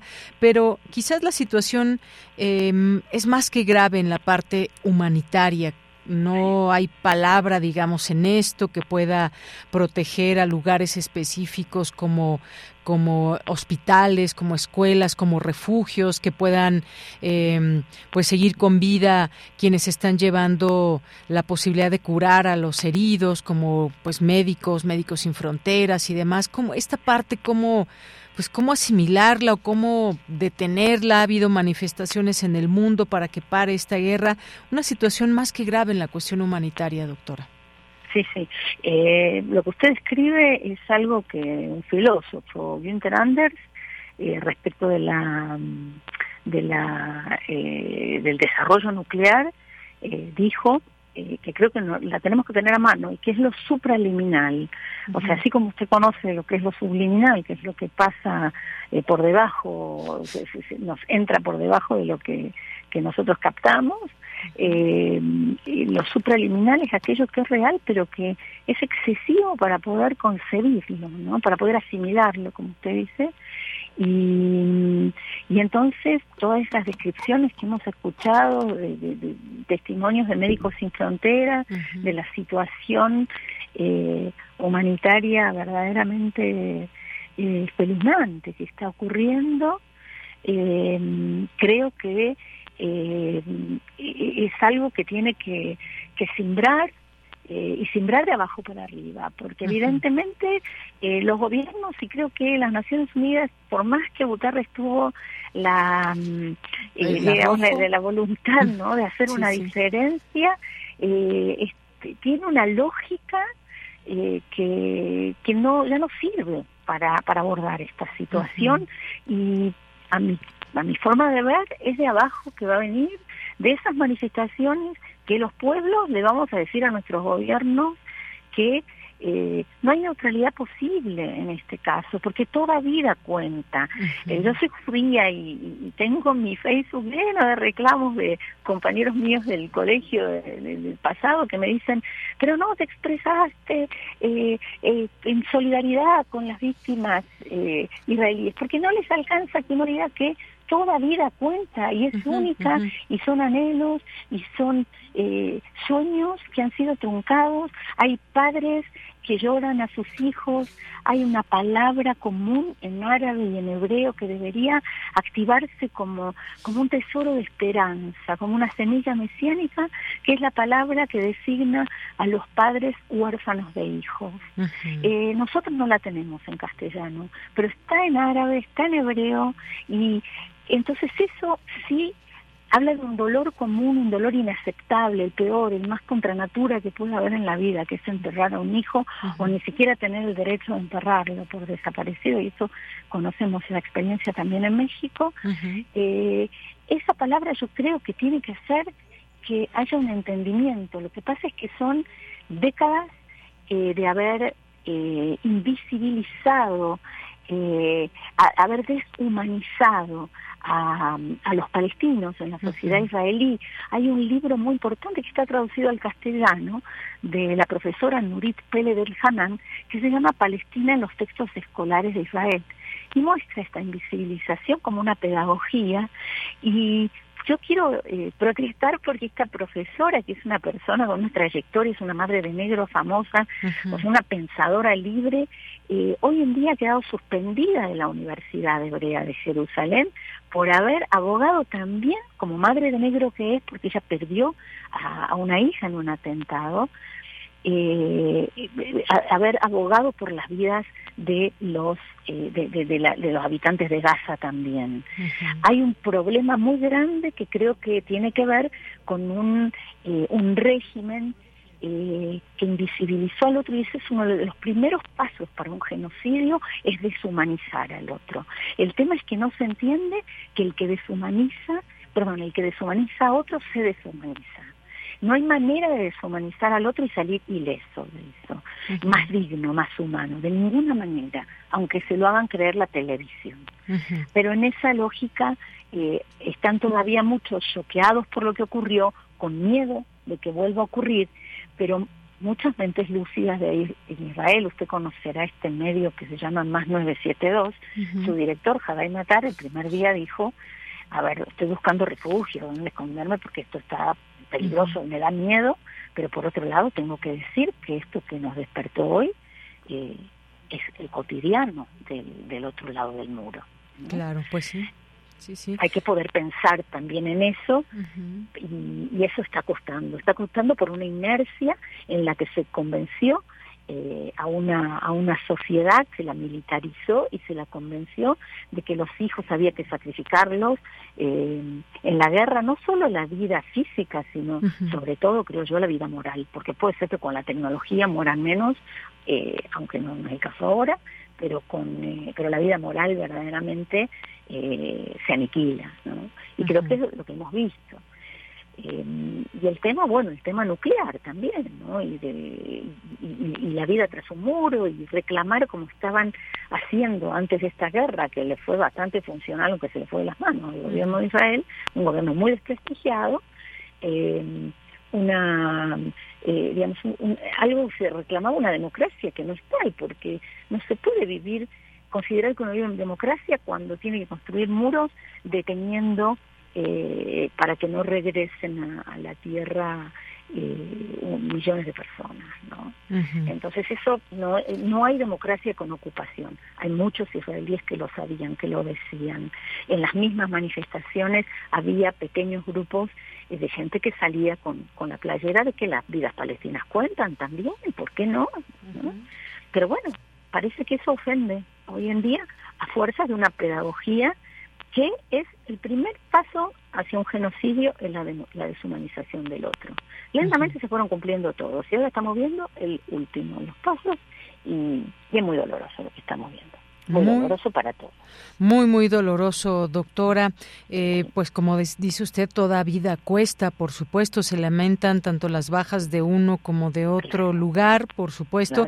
Pero ¿qué significado tiene también este apoyo que hemos visto en distintas marchas en el mundo, donde se saca una bandera palestina eh, y en donde pues se está viendo lo desigual, digamos, de esta, de esta lucha y estos enconos y estos odios? Estamos viendo cómo si se siguen muriendo doctores, eh, periodistas, eh, por supuesto, pues personas, niños, niñas que hemos visto y que es esta parte terrible. ¿Qué significado tiene, digamos, en el mundo el apoyo a Palestina específicamente?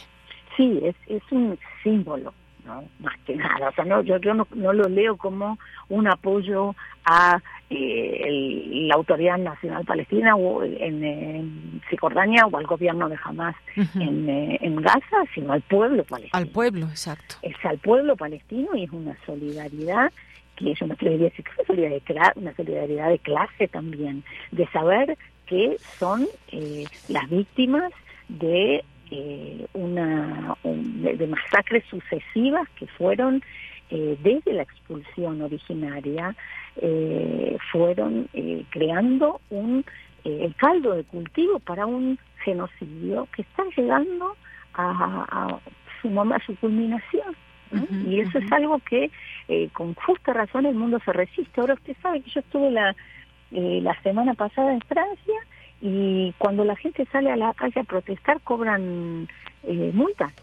Y sé que en, en, Alemania eh, no se ha permitido eh, exhibir eh, la cufía, ¿no? que también es otro de los símbolos de Palestina, que es este pañuelo que se le llama Palestina.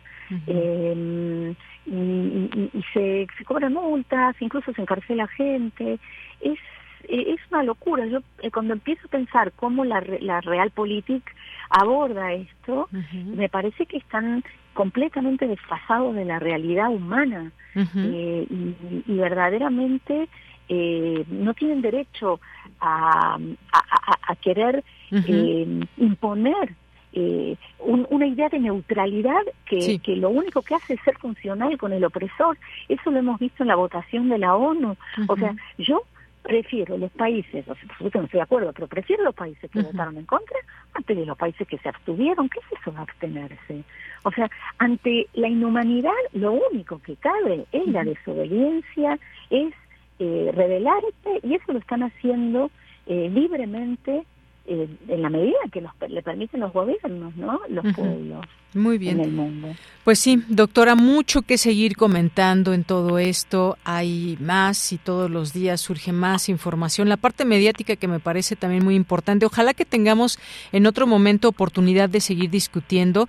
Esta parte mediática a mí en lo particular me llama mucho la atención, cómo van surgiendo las informaciones y las noticias. Si le parece bien, lo dejamos para otro momento. Sí, yo lo único que quisiera agregar es que yo me llamo Silvana Rabinovich, estudié en la Universidad Hebrea de Jerusalén, llegué a México como maestra de hebreo y es como judía que hablo y por, hablo como judía por las vidas de todos, porque esa es la enseñanza de la tradición judía, de la religión judía, de la Biblia y del Talmud. y esto que estamos viendo, ese uso eh, perverso que se hace, eh, hace daño a todos, también al que lo padece y también al que lo perpetra. Ya basta de usar la Biblia como título de propiedad de la tierra mm. y, para masacrar a otros. Gracias, doctora, por este último comentario también. Muy buenas tardes y seguiremos en contacto. Igualmente, que esté muy bien. Hasta luego. Hasta luego. Muchas gracias a la doctora Silvana Rabinovich, quien, pues, justamente nos decía maestro en filosofía por la Facultad de Humanidades de la Universidad Hebrea de Jerusalén. Continuamos.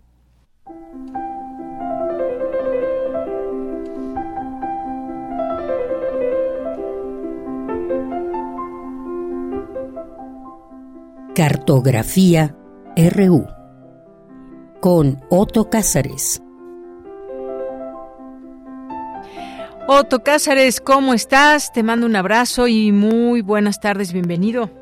Un abrazo que recibo encantado de Yanira querida y que también al recibirlo extiendo a quienes me hacen el favor de escucharme. Eh, dedicaré estos minutos de ensayo radiofónico al filósofo Enrique Dussel, por fin maestro a pensar en el más amplio y en el más generoso sentido de la palabra, un maestro de Yanira que queda en el futuro y no en el pasado. Así que a eso me aboco. Hablar de los libros de Enrique Dussel significa hablar de lecturas muy numerosas, significa hablar de lecturas de gran paciencia, de hondura y dedicación. Hay un magnífico documental de Sergio García Agundi sobre la vida y sobre el pensamiento de Enrique Dussel. Y además contamos con decenas y decenas de entrevistas en YouTube, decenas de clases magistrales, conferencias, seminarios también, todos ellos disponibles en línea. Todos sus libros, bueno, algunos de ellos, no todos, pero por lo menos unos 50 títulos, están disponibles, se hallan descargables en el sitio personal de Enrique Dussel. De modo que Dussel no fue alguien al que le escasearan las ventanas hacia ese mundo que él quiso cambiar. Jean-Paul Sartre decía que un intelectual tiene necesidad de encontrar algo a lo que aferrarse, para dar contenido al porvenir. Y en el caso del doctor Dussel, como otros ilustres pensadores e historiadores antes que él, Jules Michelet, Herbert Marcuse, Ernest Bloch, halló aquello a lo que aferrarse en el aula, en los seminarios. Los movimientos revolucionarios pueden también gestarse en las aulas. Jules Michelet les decía a sus alumnos, no tendrán de este mundo sino migajas si no lo transforman. Y Ernest Bloch les decía también a sus alumnos, en este mundo lo único insostenible es la desesperanza. De modo que utopía, esperanza, transformación es tomar conciencia de que es forzoso atravesar nuestro mundo con el pensamiento.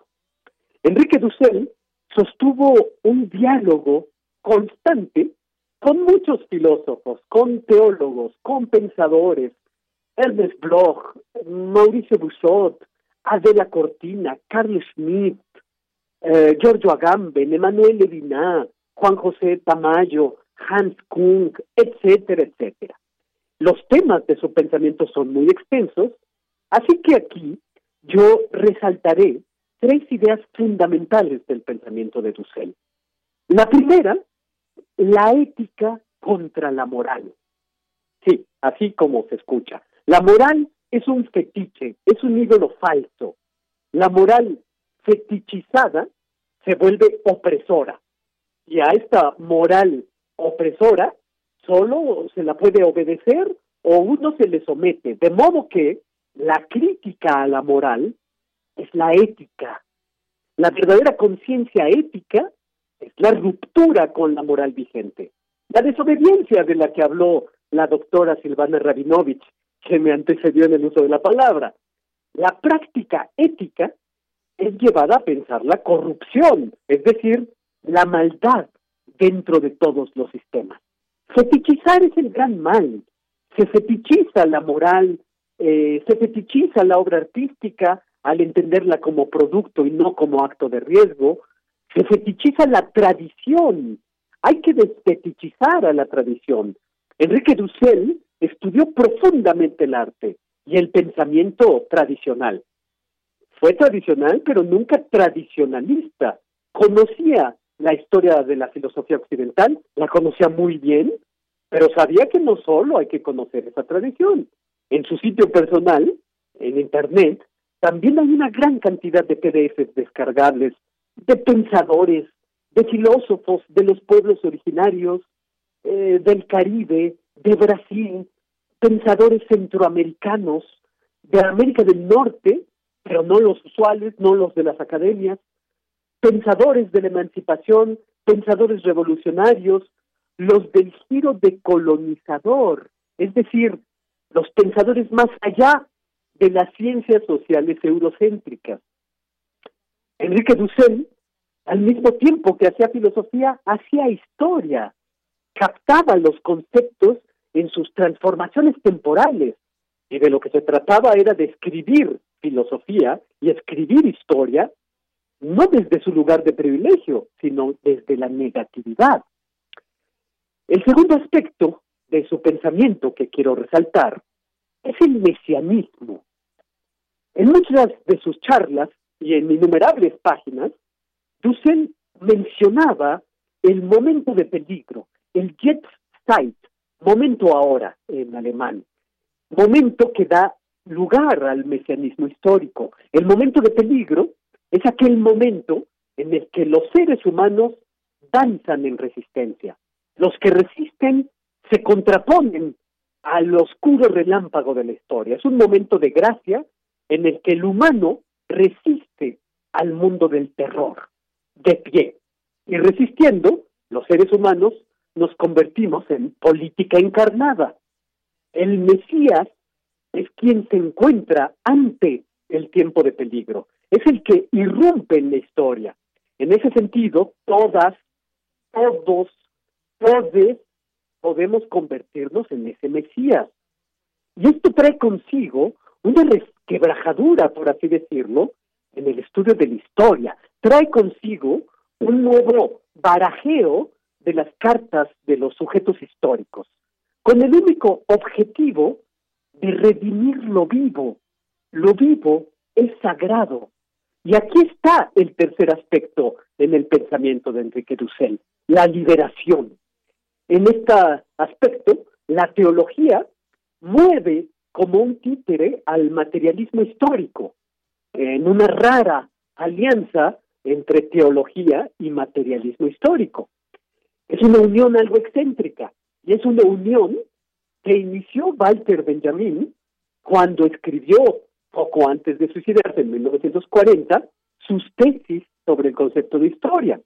Y algo más de 20 años después, ya en los años 60, en América Latina hay un intento sistemático por aunar el marxismo a la teología, en lo que se conoce como teología de la liberación. Y son Enrique Dussel y Hugo Asman quienes sistematizan al marxismo y a la teología, dos ámbitos en apariencia antitéticos, pero solamente en apariencia, porque hay que entender a la teología en amplio espectro, como un sistema mesiánico de redención de los oprimidos, mujeres, palestinos, judíos, gitanos, negros, homosexuales, pueblos originarios y un largo etcétera. Por último, eh, diré que asistir a alguna conferencia, asistir a algún seminario o presentación del libro de Enrique Dussel, que eran bastante eh, frecuentes, era dar testimonio de una vocación de fuego. Eh, todo maestro tiene que ser un domador de la sombra. Yo ya lo había dicho en estos micrófonos, citando al ensayista George Steiner, que para ser maestro hay que estar enfermo de esperanza. Y al salir de las conferencias de Enrique Dussel, uno salía contagiado de esperanza.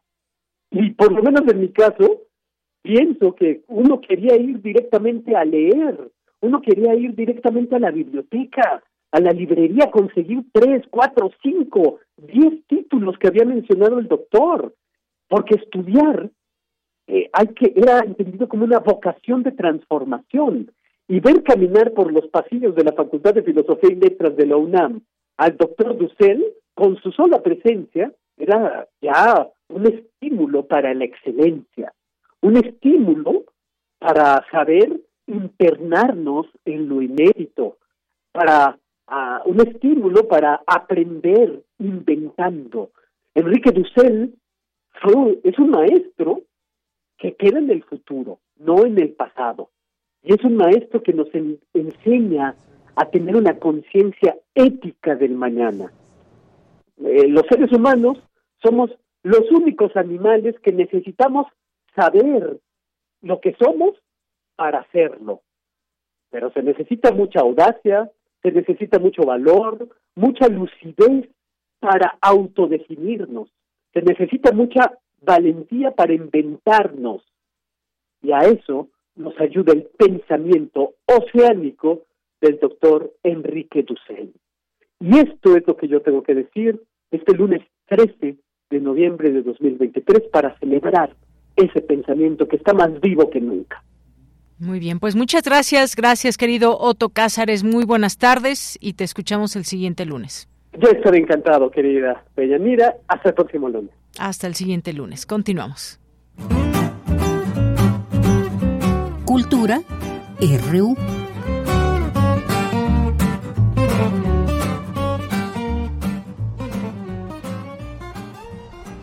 Time to go to get out of bed. Alarm is on, wake up, shake your head. A million reasons in your DNA. Look for betrayal, a good or revenge.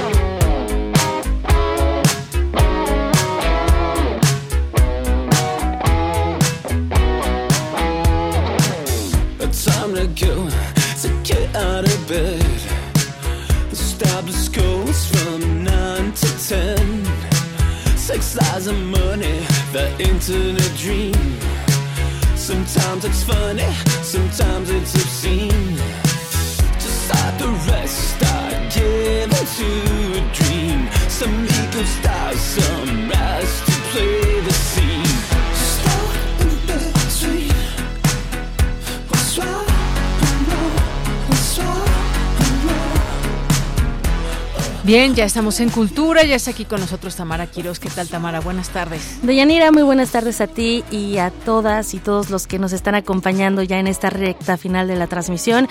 Con esta música, para iniciar la semana, estamos escuchando Casting a Shadow a cargo de Rey Pila. Esta es una agrupación integrada por hijos nativos de la bulliciosa y rebosante megalópolis de la Ciudad de México, ciudad por la que también está, en donde estamos transmitiendo también. Y les cuento que los cuatro miembros de Rey Pila, pues saben un par de cosas sobre cómo lograr un equilibrio entre el orden y el caos, la oscuridad y la luz. Y esta banda ha pasado los últimos años perfeccionando eh, su combinación única de pop sintetizado, oscuro y también rock dance sombrío desde las concurridas calles y los espacios creativos apartados de su ciudad natal. Han tenido eh, pues ya varias giras apoyando a luminarias como Interpol, Brandon Flowers y eh, The Rentals y su trabajo producido y promocionado y publicado por los abanderados de primer nivel, Julián Casablancas y Chris Crowley, para platicarnos más sobre su propuesta musical y también sobre una presentación muy importante que van a tener en un festival que va a durar además una semana. Ya se encuentran en cabina Rodrigo Solórzano y Rodrigo Blanco. Perdón, Diego Solórzano y Rodrigo Blanco. Ya los estoy mezclando, chicos. ¿Cómo están? muy bien, buenas tardes. Hola, hola. Buenas tardes, bienvenido. Diego, Rodrigo, platíquenos por favor eh, sobre la presentación que van a tener de un festival que además de música, pues también va a tener charlas, talleres. Va a ser un encuentro para poder compartir eh, experiencias de diferente nivel. ¿Con quién iniciamos? Eh, pues este festival se llama Music is the Answer y estamos nosotros el 25, el 25 de noviembre. Tocamos junto con Midnight Generation y sí, creo que es como un festival mucho más eh, íntimo, menos gente. Eh, creo que tocamos con una pool party, ¿no? ¿Qué, Diego? Creo que es una fiesta así como más, más pequeña en, en Constituyentes aquí en la ciudad junto con Midnight Generation, que es otro, otro grupo, y esto es el 25 de noviembre.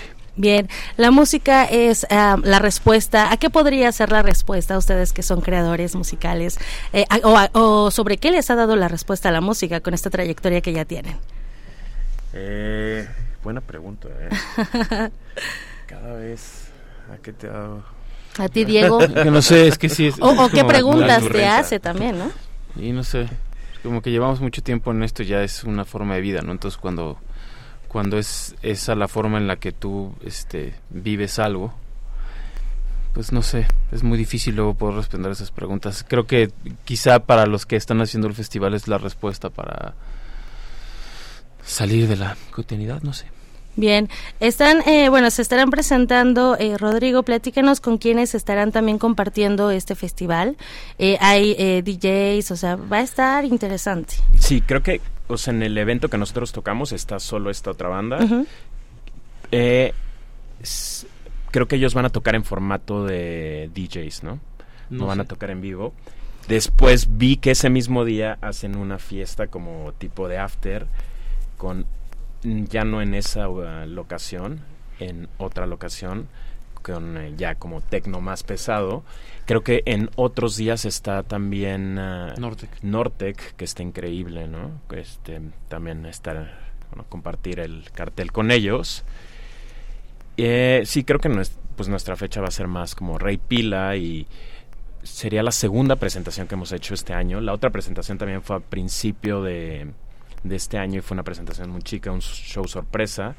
Entonces creo que sí, normalmente no tocamos como en foros así, entonces estará como ser algo diferente y especial.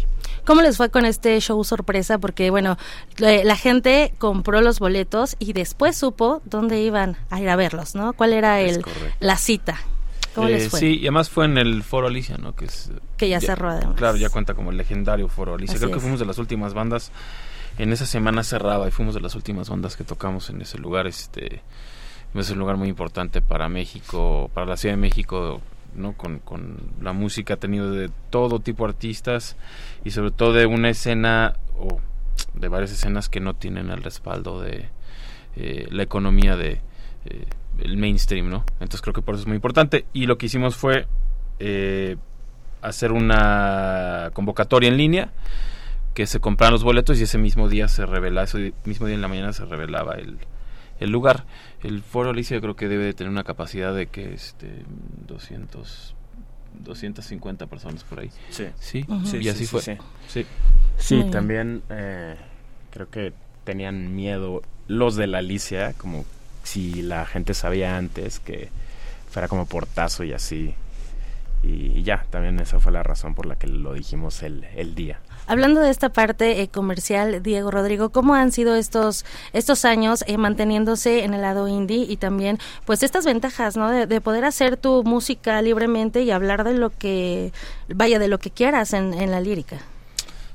Claro, tiene ventajas y desventajas, ¿no? O sea, eh, para nosotros sí ha sido una gran parte de la carrera pues es remar contra corriente porque no es difícil luego no entrar en el sistema de lo que vende o lo que es este más fácil, ¿no? Y también pensando eso se ha generado como una eh, forma de ver eh, la música, quizá las artes, donde es una excusa para hacerte famoso, ¿no? Y está bien, yo creo que es también lo que han hecho las redes sociales con, con, con, la gente es eso, ¿no? Es este, esa es una parte como impulsar eso de la fama. Entonces, sí, ha sido difícil. Muy, muy fácil en el sentido de que hacemos lo que queremos en términos de composición y tenemos nuestro propio camino y eso también se agradece y la gente que sigue a la banda lo agradece porque lo ve como algo genuino, ¿no? Eh, sí, es como arma de doble filo. sí, porque está también la cuestión económica, ¿no? Que sí es, Pagar la renta, también. Sí, o sea, sí, eh, los artistas comen también, por supuesto, ¿no? O sea, ¿cómo vas a regalar tu trabajo o, trabajar por amor al arte? Pues no, no, no se puede. ¿Cómo se sobrevive? Muy bien, Diego Rodrigo, eh, bueno, van a estar presentándose en Music is the Answer. Eh, ¿Van a tener alguna otra presentación para el siguiente 2024 o están trabajando en algún nuevo lanzamiento musical o sí, por el momento no? Justo Ayer llegamos de Texas, de un estudio que nos gusta trabajar mucho, que se llama Sonic Ranch.